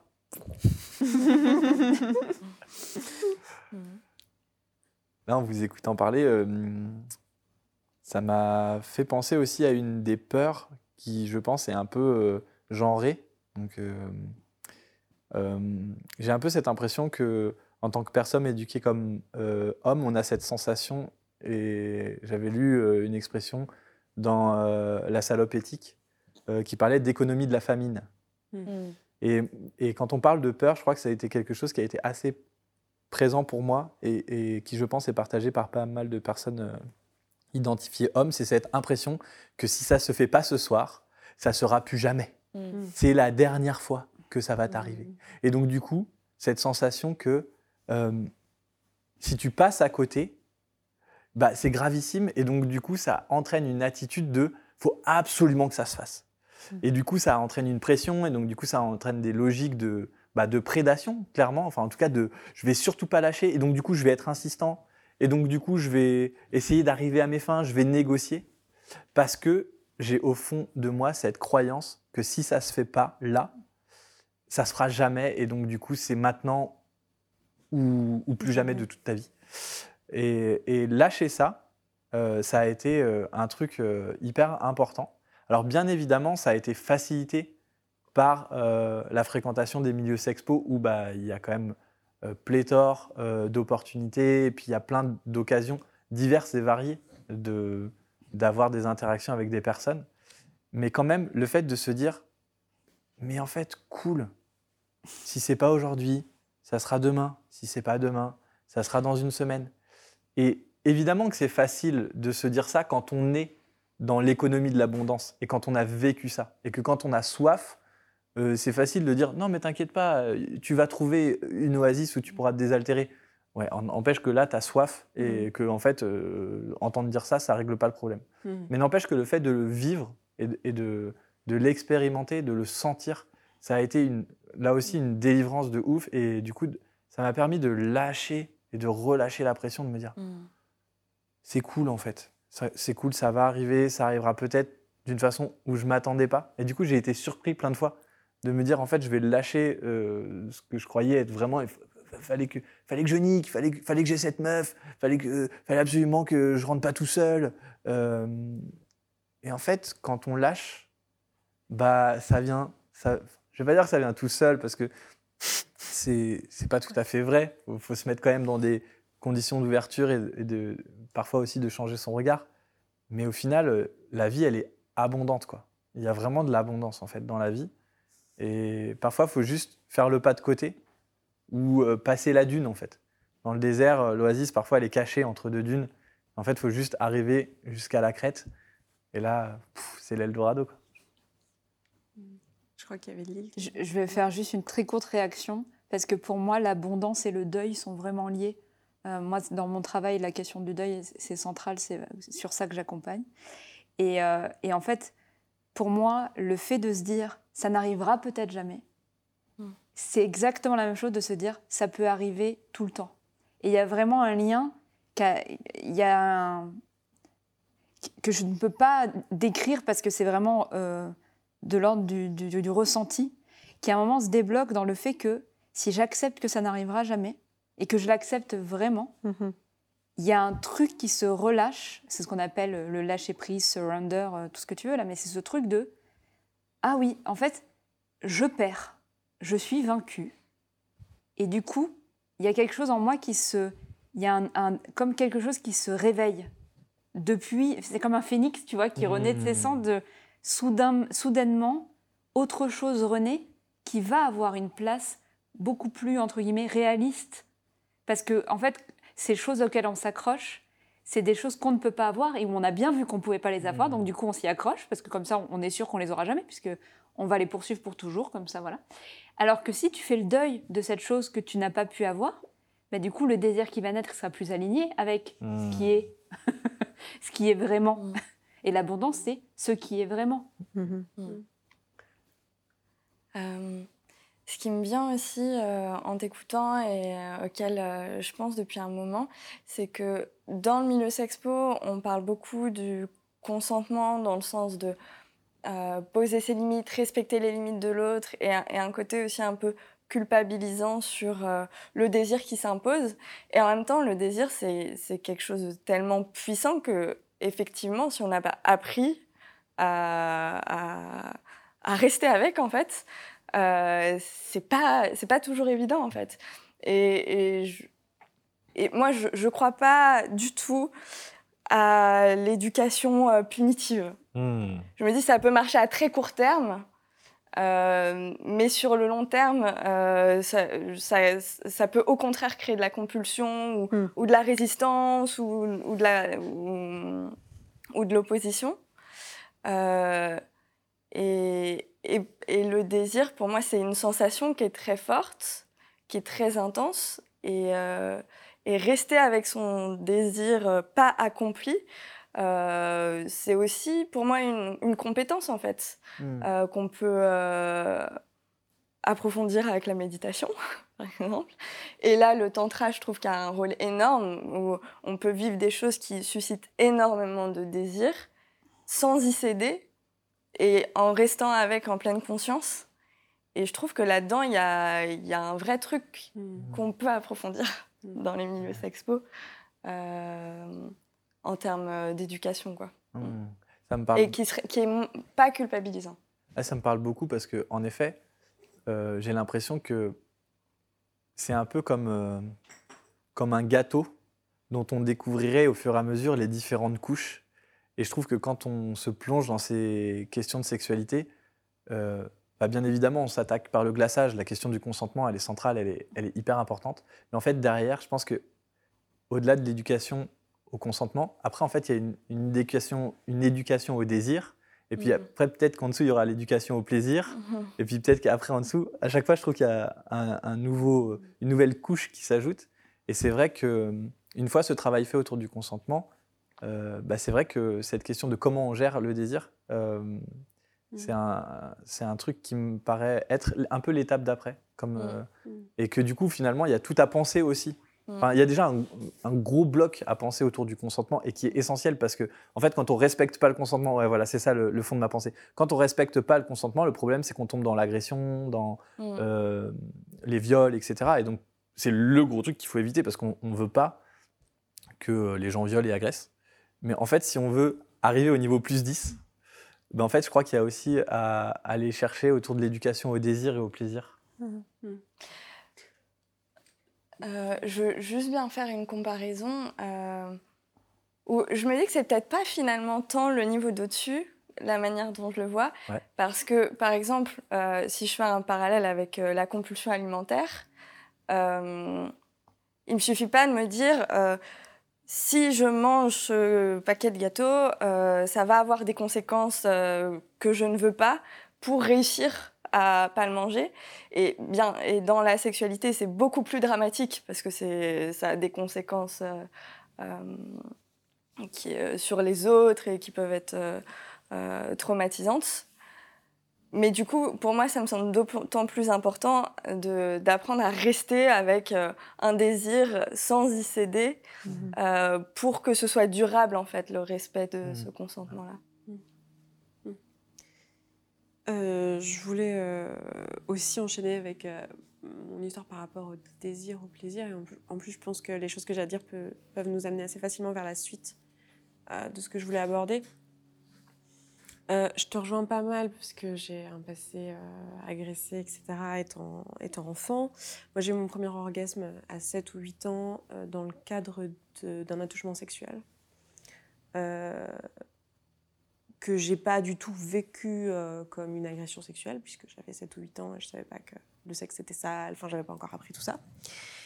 Et euh, j'ai aussi eu ce truc de victime de oh mon Dieu, ça devrait impacter ma sexualité, comment ça va se passer euh, à l'âge adulte. Et j'ai aussi été éduquée dans un milieu dans lequel on parlait pas du tout de sexe, puisque j'étais dans une, dans une secte. J'étais dans un groupement religieux qui s'appelle les Témoins de Jéhovah. Et euh, dans ce groupement-là, on parlait pas du tout, du tout de sexualité. Et la seule éducation sexuelle que j'ai eue, ou le seul accès, parce que même à travers le cinéma, les œuvres d'art, les musiques, etc., je n'avais même pas accès à, à, oui, des choses mainstream autour du sexe. Le seul accès que j'ai eu, c'est à, travers l'école. Donc, euh, j'ai appris à mettre des capotes sur des bananes. C'est à peu près tout ce que je savais à propos de la sexualité. Et, euh, que ça pouvait faire des maladies, que c'était grave et, et tout ça. Donc, ça me faisait très peur. Et en fait, euh, c'est quelque chose d'assez intéressant dans ma façon d'approcher mes désirs et mon plaisir, parce qu'en fait, je n'ai pas eu accès à l'information que pour une femme, ça pouvait être compliqué d'avoir du plaisir. Mhm. Je ne savais pas ça, en fait. Je l'ai découvert après moi être rentrée dans la sexualité, avoir commencé à en parler avec euh, des copines, j'avais une, vingtaine d'années, parce que j'ai quitté job à 18 ans. Donc j'avais à peu près une vingtaine d'années. J'ai pas, enfin, la première année, j'avoue que la première année de ma sortie, le sexe, c'était un peu le, cadet de mes soucis. Et en termes de transgression par rapport à mon éducation initiale, c'était tellement fort que de toute façon, c'était pas un truc qui m'attirait. Mon gros enjeu, c'était déjà de m'autoriser à lire certains livres, aller au cinéma, boire de l'alcool, enfin des choses euh, qui étaient un peu plus. euh, euh, enfin, qui étaient prioritaires dans l'accès, on va dire. Mais c'est en discutant avec des copines et tout que j'ai compris qu'en fait, euh, c'était compliqué d'avoir euh, du plaisir par pénétration ou même du plaisir tout court en tant que femme et des orgasmes, j'en parle même pas. Alors que moi, ça a toujours été facile, en fait. Du coup, je te rejoins. Bon, ça a commencé. J'ai commencé ma vie sexuelle finalement, même en autosexualité, après mes 18 ans, quand je me suis autorisée. Alors, il y a eu tout un travail sur les hontes qui, lié à la religion. Je suis pas sûre d'avoir hyper envie d'en parler là parce que je pense que c'est pas quelque chose qui va concerner beaucoup de gens, mais c'est un truc sur lequel, euh, pourquoi pas dans le live, euh, s'il y a des personnes euh, qui ont envie qu'on en parle, on pourra en parler parce que j'ai vu, eu des discussions en privé avec des, hum, des femmes qui ont été élevées dans la, religion musulmane, par exemple, qui m'en ont parlé aussi de, de- ce truc sur le, plaisir et la non-reconnaissance de son corps et tout. Mais du coup, ce qui était intéressant, c'est que comme j'avais pas conscience qu'il était possible de pas prendre du plaisir, ben, en fait, je me suis pas du tout fait de blocage là-dessus. Et moi, j'ai jamais eu de difficulté finalement à avoir du plaisir pendant la sexualité, simplement pas par euh, ma vulve externe. Et euh, j'ai fait un, travail avec des psys, etc., pour me demander si ça avait un lien avec l'agression que j'avais pu recevoir étant enfant.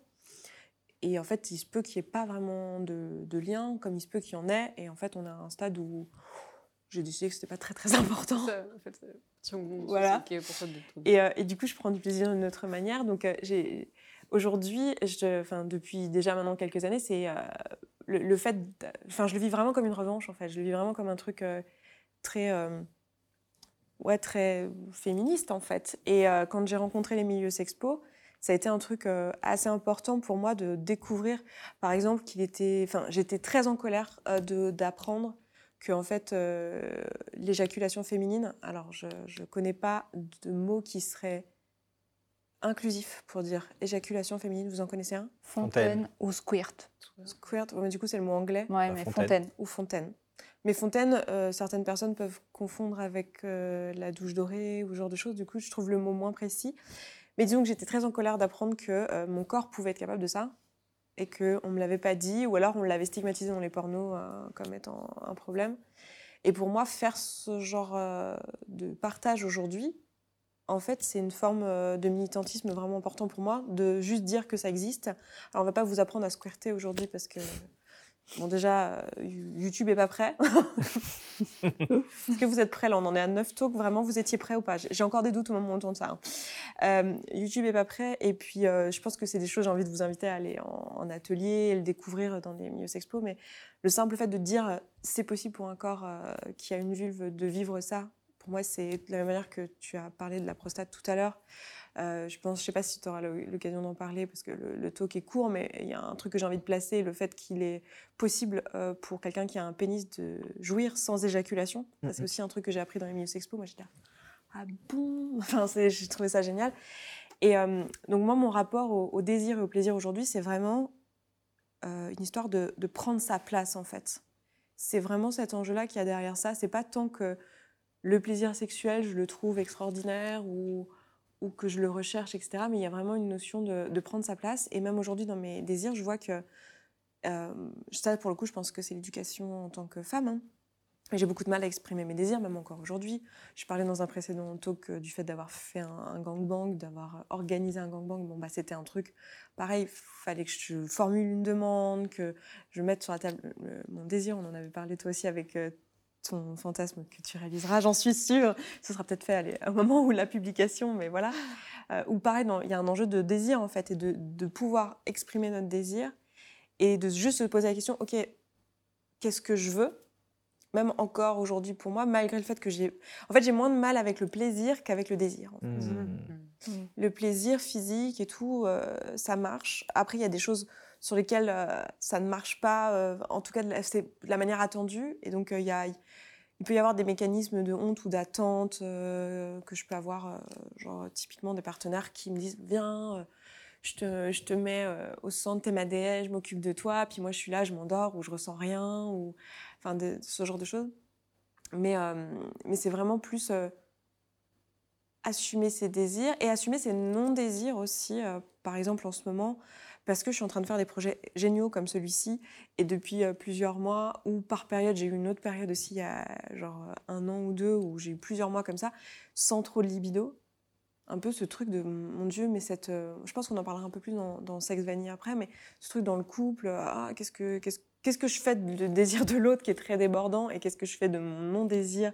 Est-ce que je vais au-delà? Est-ce que, est-ce que pas? Enfin, il y a... Je sais pas si vous avez des, des réactions. euh.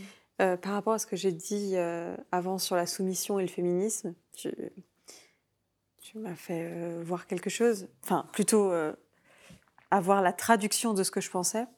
C'est qu'en fait, au lieu de se poser la question de est-ce que être soumise au lit c'est féministe, ce serait de se poser la question est-ce que le- en fait le fait de t'autoriser à prendre ce plaisir c'est féministe? Mhm. Et hum, je pense que ce serait beaucoup moins euh, stigmatisant et aussi euh, moins de pression. Parce qu'au final, euh, en fait, presque peu importe ce que tu aimes, c'est, comme je l'ai dit avant, mais en fait, c'est ultra badass de, ben, d'aller vers ça, quoi, de, de, de vivre ton plaisir, quoi. J'aimerais quand même faire un second point qui met en tête depuis avant. C'est je trouve que c'est beaucoup plus dur, en tout cas pour moi, de recevoir du plaisir que de le donner. Euh, je, je me vois bien dans mes relations sexuelles de me dire c'est pas grave si je passe je ne sais pas combien de temps euh, à branler un mec ou à le sucer et euh, avoir une crampe à la main. Mais par contre, quand il est en train de, de s'occuper de moi, je me demande ah, j'espère qu'il s'ennuie pas, j'espère qu'il se fait Mmh. arracher. Enfin, voilà. Euh, j'espère que c'est pas trop long pour lui. Oh non, bah alors là, il faut que j'atteigne l'orgasme assez rapidement et tout. Et tu te mets cette pression, en fait. Et je trouve que de recevoir, genre, ouais, juste recevoir purement, c'est-à-dire même pas recevoir en disant, oui, mais du coup, après, je vais lui redonner. Ouais. Sais, Genre, non, non, juste tu reçois. En fait, c'est ultra dur. C'est pas que dans la sexualité, hein, euh, de recevoir en général, euh, enfin, je pense qu'on le voit bien, rien que, de recevoir des compliments. Il y a beaucoup de personnes qui ont envie de se justifier. Genre, ah, t'es belle aujourd'hui. Ouais, mais non, mais en fait, euh, j'ai fait un soin hier, c'est pour ça que. Ju- Juste, t'es belle, point. Il y, a, il y a les compliments. Évidemment, je suis obligée de faire le parallèle avec l'argent aussi, parce que j'aime trop parler d'argent. Mais, euh, mais recevoir, euh, je pense que c'est dur. Et je pense qu'on n'a pas beaucoup d'éducation au fait de recevoir. En tout cas, moi, je ne l'ai pas eu. euh, sur. euh, D'ailleurs, tu peux recevoir sans être redevable. Genre juste recevoir. Et hum, je trouve que ce serait intéressant qu'on qu'on mette de la conscience sur la façon dont on commence un rapport sexuel et de se demander est-ce que je le commence de cette façon-là euh, parce que je ne veux pas m'autoriser à recevoir? Moi, je vois plein de rapports sexuels que, que j'aurais commencé à me dire ben, je vais m'occuper du mec et je vais faire ci et je vais faire ça. Et au moins, si après il veut s'occuper de moi, ben, je peux penser à moi. Parce que je dis, je lui ai déjà donné ce qu'il avait envie, donc au moins je peux penser à moi. Et c'est nul. la notion de care, hein. c'est la notion de care quand tu as été sociabilisé pour euh, porter de l'attention à l'autre. Exactement. Et, Bah et moi, je le vois, c'est pareil. Enfin, recevoir des cadeaux, c'est dur aussi. hein. Ouais. Euh, on parlait un peu de vénération euh, les derniers jours, là, le fait de se dire, OK, il y a une personne au centre qui va recevoir de l'attention de plusieurs personnes. Mais pour moi, c'est genre hyper challengeant, en fait. Pourquoi je suis passée dernière, tu crois? Mais c'est c'est là en mode, OK. Et là, c'était sur une interaction courte avec trois personnes. Enfin, voilà, je vois, Trois minutes. Voilà. Pas avec des Mais- gens t'as déjà connu. Mais euh, enfin, je vois tu sais, les fantasmes de vénération et tout. Je me dis, mais genre, je suis pas prête. Et c'est marrant parce que c'est aussi la, la, le- la capacité à recevoir. On en parle beaucoup sur l'argent, mais la capacité à recevoir du plaisir au niveau de la sexualité, il est, c'est, c'est la même chose. Quoi. Faut se, faut s'autoriser à, le, à se dire, ok, en fait, je le mérite. Je, je- Au-delà de le je jeu mérite, a le droit, quoi. J'ai le droit et euh, C'est c'est ok, mérite, c'est quoi. juste, euh, j'ai enfin, c'est un mérite inconditionnel, quoi. C'est Oui, non, euh, je sais ça. C'est ouf, quoi. Et, euh, et ça, ouais, c'est quelque chose que je vois souvent, les personnes qui se disent Ah ouais, mais non, mais moi, ça va. Oui, mais en fait, euh, si tu prends pas de plaisir dans ta sexualité, en fait, ton désir, il va pas se manifester parce que désirer, c'est anticiper du plaisir. Mhm. Donc, ben, la première étape, c'est d'abord de retrouver ce plaisir-là. Et bon, ça fait une belle transition que j'avais envie de faire, c'est cool. Euh, bah, souvent, en fait, il y a de la douleur qui est associée à la sexualité. Et du coup, ça crée aussi de l'angoisse, Mhm. que ce soit de la douleur ou que ce soit de la souffrance euh, par rapport à une relation, euh, par rapport à, à des enjeux, des choses comme ça. Bah, en fait, à partir du moment où il y a de l'appréhension, bah, du coup, ça coupe le désir. Il Mhm. n'y a plus de libido, quoi. Parce qu'on est dans l'anticipation de la souffrance, de la peine, de la douleur. Et donc là, bah, on se retrouve à faire des belles stratégies d'évitement. Mm. Et du coup, ouais, j'ai envie de, du coup, de dire un truc, c'est pas ok d'avoir mal en fait. Euh, quand on a mal, bah, en fait, euh, il y a des solutions et. et Lubrifiant. Y a lubrifiant, ouais. Et il y a, en fait, on a beaucoup parlé de honte, de conditionnements sociaux. Et bah, en fait, nos corps, ils sont pas euh, indemnes de ça. Ce qui fait qu'on peut avoir hyper envie dans la tête, genre être en mode ouais, si c'est ce soir, c'est le soir et tout, euh, se chauffer et tout, et finalement arriver à des moments où bah, le corps ne suit pas du tout. Mhm. Donc il y a le désir qui est dans la tête, mais l'excitation, Mhm. qui c'est ce qui se passe au niveau corporel, est pas du tout là. Donc c'est euh, bah, des personnes qui vont avoir du mal à avoir des, des érections, c'est euh, de l'absence de lubrification, ça va être des contractions réflexes du périnée qui vont empêcher des pénétrations. Et euh, mais pourtant on se dit mais je comprends pas, j'en ai hyper envie et ça n'a rien à voir. tu peux avoir hyper envie mais que ton corps en fait il soit pas prêt et il soit pas ok et que pour lui il y, a- il y a un danger qui fait que bah, ça coupe tout. Et, et c'est pareil, ça, une fois qu'on sait que bah, c'est, c'est, c'est- on n'est pas anormal, on n'est pas cassé, il faut juste aller voir le pourquoi. Mhm. C'est un symptôme. Mm. Et une fois qu'on a le symptôme, il faut rechercher la cause, donc c'est un petit travail d'enquête. Et, Mhm. et après ça, euh, bah, on travaille dessus et, et ça s'apaise. Mhm. Donc c'est chouette. J'ai envie de dire ça. Il y avait une, une question, que, je sais pas, vous voulez réagir à... Ouais, je voulais dire, euh, tu disais c'est pas ok d'avoir mal. Et euh, Oui. euh, je, je sais même pas si tu. Enfin, en tout cas, il y a un enjeu de, de mal physique. C'est pas ok d'avoir mal physiquement.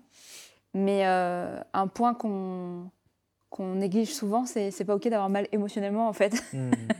C'est-à-dire qu'il y a une espèce de tolérance à la souffrance romantique et euh, Mhm. érotique Mhm. et, euh, et euh, tous ces, ces enjeux qui seraient complètement euh, normaux, euh, que ce serait normal de souffrir en couple, ce serait normal de souffrir, euh, de s'empêcher de, de coucher ailleurs, ce serait normal de souffrir. En fait, tous ces espèces de trucs où en fait c'est de la souffrance émotionnelle. Et en fait, je veux faire un parallèle avec ce que, disais- ce que tu disais, Déborah, sur accepter de recevoir et tout ça.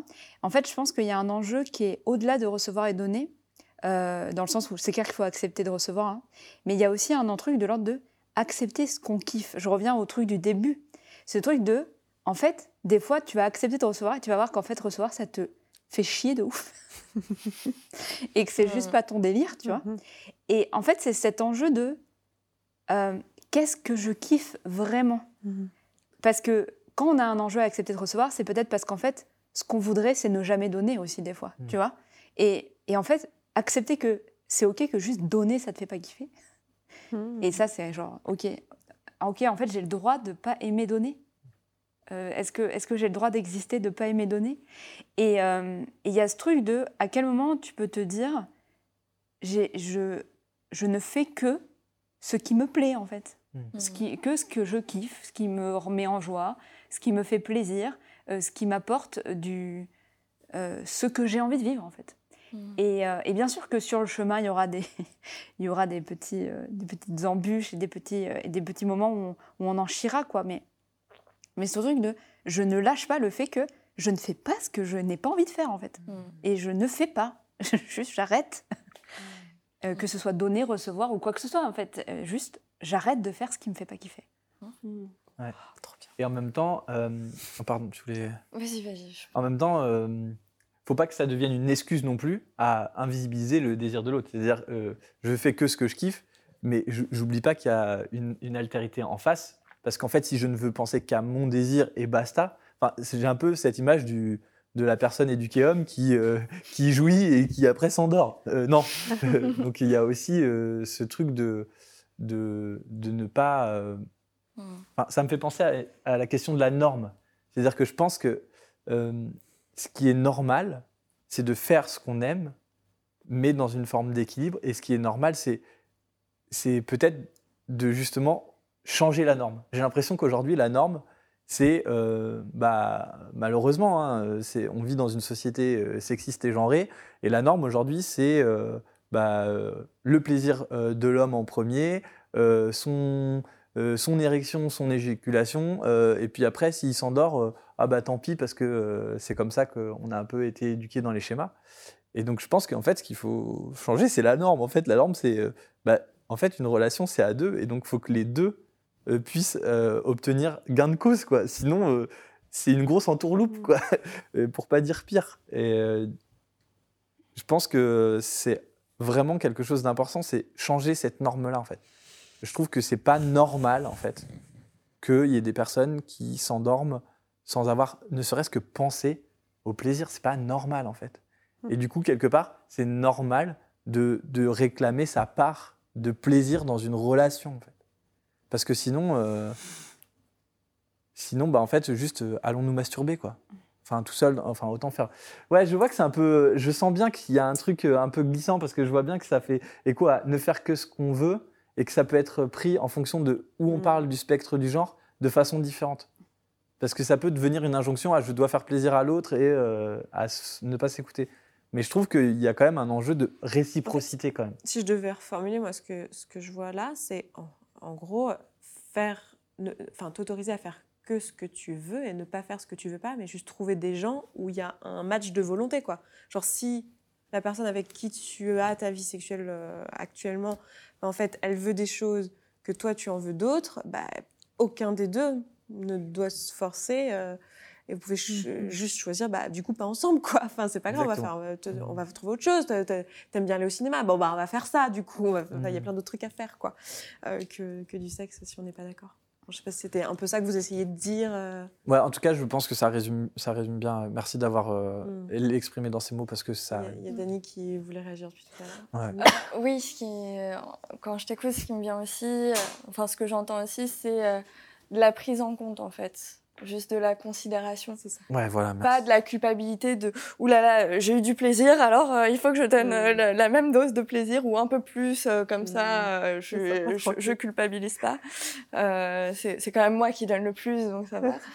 Euh, mais juste, euh, ok, euh, moi j'ai envie de choses qui me font du bien, mais je suis en relation et donc euh, j'ai aussi envie que l'autre se retrouve dans cette relation et effectivement où est-ce que ça match et où est-ce qu'on se retrouve euh, Mm. ensemble.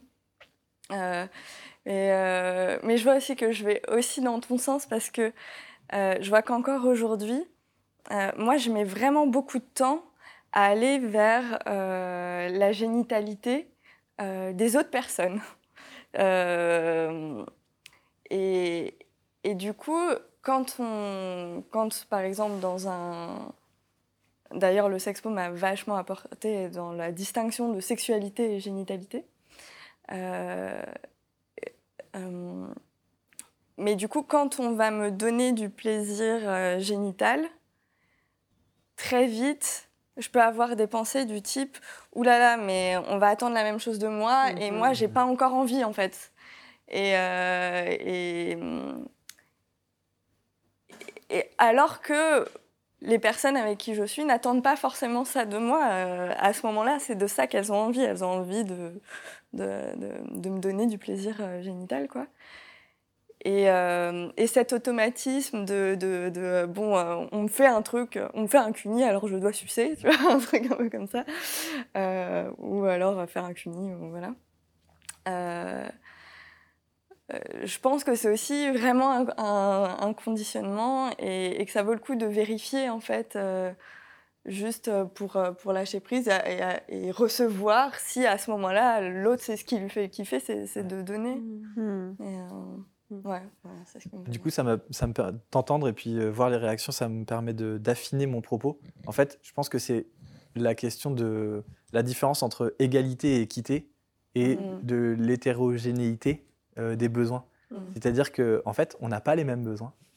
Euh, chaque personne a ses propres besoins. Et ce qui est important, en tout cas, c'est ce que j'ai envie de, de dire là, c'est au final, c'est pas de prendre un chrono et de dire, tu as eu tes 20 minutes de plaisir, je veux mes 20 minutes de plaisir. Euh, c'est de dire, en fait, tu as des besoins et comment on va faire pour les honorer. Mhm. Et moi, j'ai des besoins qui sont peut-être différents. Peut-être que tes besoins, ils prennent plus de temps, mais euh, ils seront euh, euh, différents dans le temps. Peut-être que moi, ils sont plus rapides, mais peut-être plus fréquents. Ou peut-être que juste. Et puis en fait, au final, on s'en fout si on est tous les deux contents. Et si nos Mm, besoins mm, ils sont répondus, bah, si les tiens ils prennent deux heures et moi euh, trois minutes, bah en fait, on est juste contents tous les deux, quoi, au bout du compte. Et je pense que c'est ça, en fait, que je voulais dire euh, par rapport à la norme, c'est que j'ai l'impression qu'on. on- parfois, on, on met trop la focale sur certains besoins et pas d'autres. Et, et je pense que, en fait, dans la norme, c'est que, que chaque besoin, et du coup, ça me permet de faire la boucle avec ce que tu dis, de faire que ce qu'on a envie et en fait, écouter Mhm. ses besoins et les partager. Et du coup, ce que tu dis est vrai, c'est en fait, parfois, on n'a pas les mêmes besoins et peut-être qu'il faut trouver ailleurs ou changer de relation ou être dans des relations polyamoureuses. Enfin, chacun fait euh, sa petite cuisine. Mais je pense que l'important, c'est écouter ses besoins, en fait, et, Mhm. et y répondre. Ça, rapidement, ça, ça me donne envie de partager un des postulats de base de la communication non violente, euh, qui est que à partir du moment où on se sent libre, euh, spontanément, on a envie de contribuer aux autres. C'est un des postulats. Si je me sens obligée de te donner du plaisir, euh, voilà. Mais, euh, mais à partir du moment où je me sens libre de faire un peu euh, que ce que je veux, bah dans ce que je veux, il y a aussi chances. contribuer Il y a des chances. que ça à- soit- aux personnes qui comptent pour moi en fait, et, et- mais d'une manière qui matche avec euh, ce que Mhm. moi j'ai envie aussi quoi. Mhm. C'était juste ça. Moi, ça me fait finalement pour un peu synthétiser ça, pour moi, le- un mot qui serait important, c'est la connexion. Connexion à soi et connexion à l'autre. Et le fait de partager une interaction, c'est déjà entrer en connexion avec l'autre. Mhm. Parce que sinon, c'est juste euh, je prends et je me casse. Et ça, c'est pas. euh, ben, Mhm. c'est nul, quoi. Mm. Et du coup, le fait d'être en connexion à l'autre, on peut, ça peut, et à soi, ça permet de dire, ok, qu'est-ce qui me fait kiffer? Et en même temps, ok, comment est-ce que je peux contribuer à ton kiff aussi? Parce que j'en ai envie. Mhm. Je fais vite. Euh, moi, il y a un truc qui m'a beaucoup rassurée, c'est d'arrêter de, de noter, on va dire, la performance de, de l'acte sexuel que j'ai eu, donc sur recevoir donner, que sur le moment T. En fait, j'avais pas compris. c'est simple pourtant, mais j'avais pas compris que si je reçois le lundi, eh ben, je peux redonner le mercredi. Je suis pas obligée de redonner le jour même, en fait. Euh, ou d'ailleurs, je suis pas obligée de redonner moi. Euh, ça peut être euh, le, lundi, moi j'ai reçu et mon partenaire il est en mode oh, j'aurais trop eu envie de recevoir ou de ouais du coup que tu me donnes mais en fait peut-être que lui il va se donner le jour d'après à, à lui-même peut-être qu'il aura une autre partenaire qui, ou un autre partenaire qui va pouvoir lui donner et le fait de pas prendre cette charge là sur le moment T et que sur mes épaules mais en fait je trouve ça rassurant aussi euh, la- la- je, je pense qu'au final, la, la qualité de la vie sexuelle, elle ne s'évalue pas sur un moment de ta vie sexuelle. Mhm. Je pense que ça va nous faire une très bonne transition vers le talk de cet après-midi, qui sera pour vous la semaine prochaine, puisqu'on parlera de, de justement tout ce qui est euh, injonction dans le couple, euh, la libido, la- les relations sexuelles vanille, etc. Donc, à mon avis, on va parler de ces sujets-là. Je pense que niveau timing. c'est- en un mot, parce que du coup, ce que ça me fait dire, Je sens que je suis fatiguée, j'ai beaucoup plus de mal à tenir le cadre que d'habitude. Vas-y. c'est juste qu'en fait, on est aussi les premiers responsables de notre propre plaisir. C'est ce que tu as dit. En fait, Mhm. parfois, on a, des, on a des envies et des besoins. Et en fait, si l'autre ne peut pas y répondre, ben en fait, euh, euh, prenons sur nous la responsabilité de, de se donner ce plaisir-là à nous, en fait. Et on est les premiers pourvoyeurs de, de notre propre plaisir. Et je trouve que, que c'est ça aussi ce qui apporte le polyamour. Là, vas-y, tu vois. Ouh. Propagande. Euh, Je la connais. Non, hein. mais- si, elle, si elle chope la parole comme ça, c'est c'est que ça, ce, que, ce qui apporte le polyamour, c'est aussi cette histoire d'abondance, quoi. Ok, Ouais. toi, en fait, ça matche pas avec toi, mais, mais c'est ok, en fait. Et du coup, je t'impose pas mon désir, euh, Mm. et c'est pas à toi d'y répondre. Il y a, il y a qu'il y ait de- une personne qui réponde à tous tes besoins. Ouais, c'est ça. Mm. Après, euh, ça nous amène à un autre débat dont j'ai déjà débattu, mais sur euh, le- l'idée du prince charmant en kit qui est pas non plus très agréable. de dire, bon, bah, toi, t'as pas ça, mais c'est pas grave. Avec, je vais faire des Legos, ça va finir par marcher. Bon, c'est encore un autre sujet, mais juste pour terminer ce- cette discussion, je vous propose que euh, vous me donniez une chose, euh, une notion que si vous l'aviez appris bien plus tôt dans votre sexualité, ça aurait vraiment changé la donne pour vous dans votre accès à vos désirs et à votre plaisir. Alors, il y en a certainement plein, mais juste une. Et on terminera là-dessus.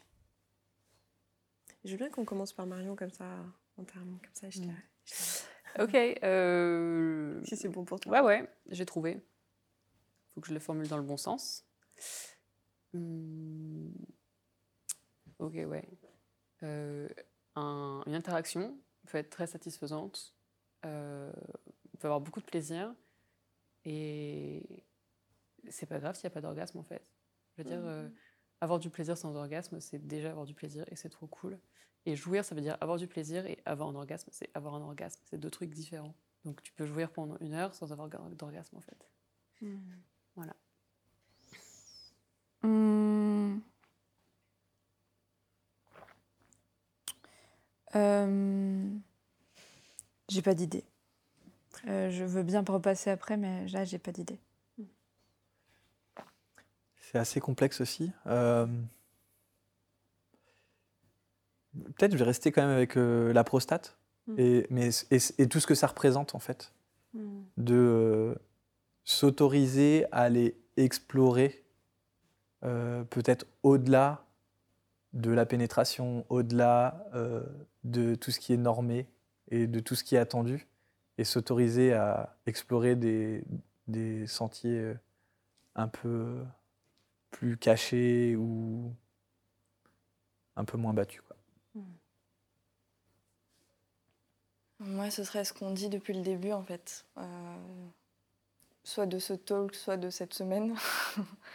Euh, mais de ton plaisir et ton désir euh, ne sont pas hon- honteux.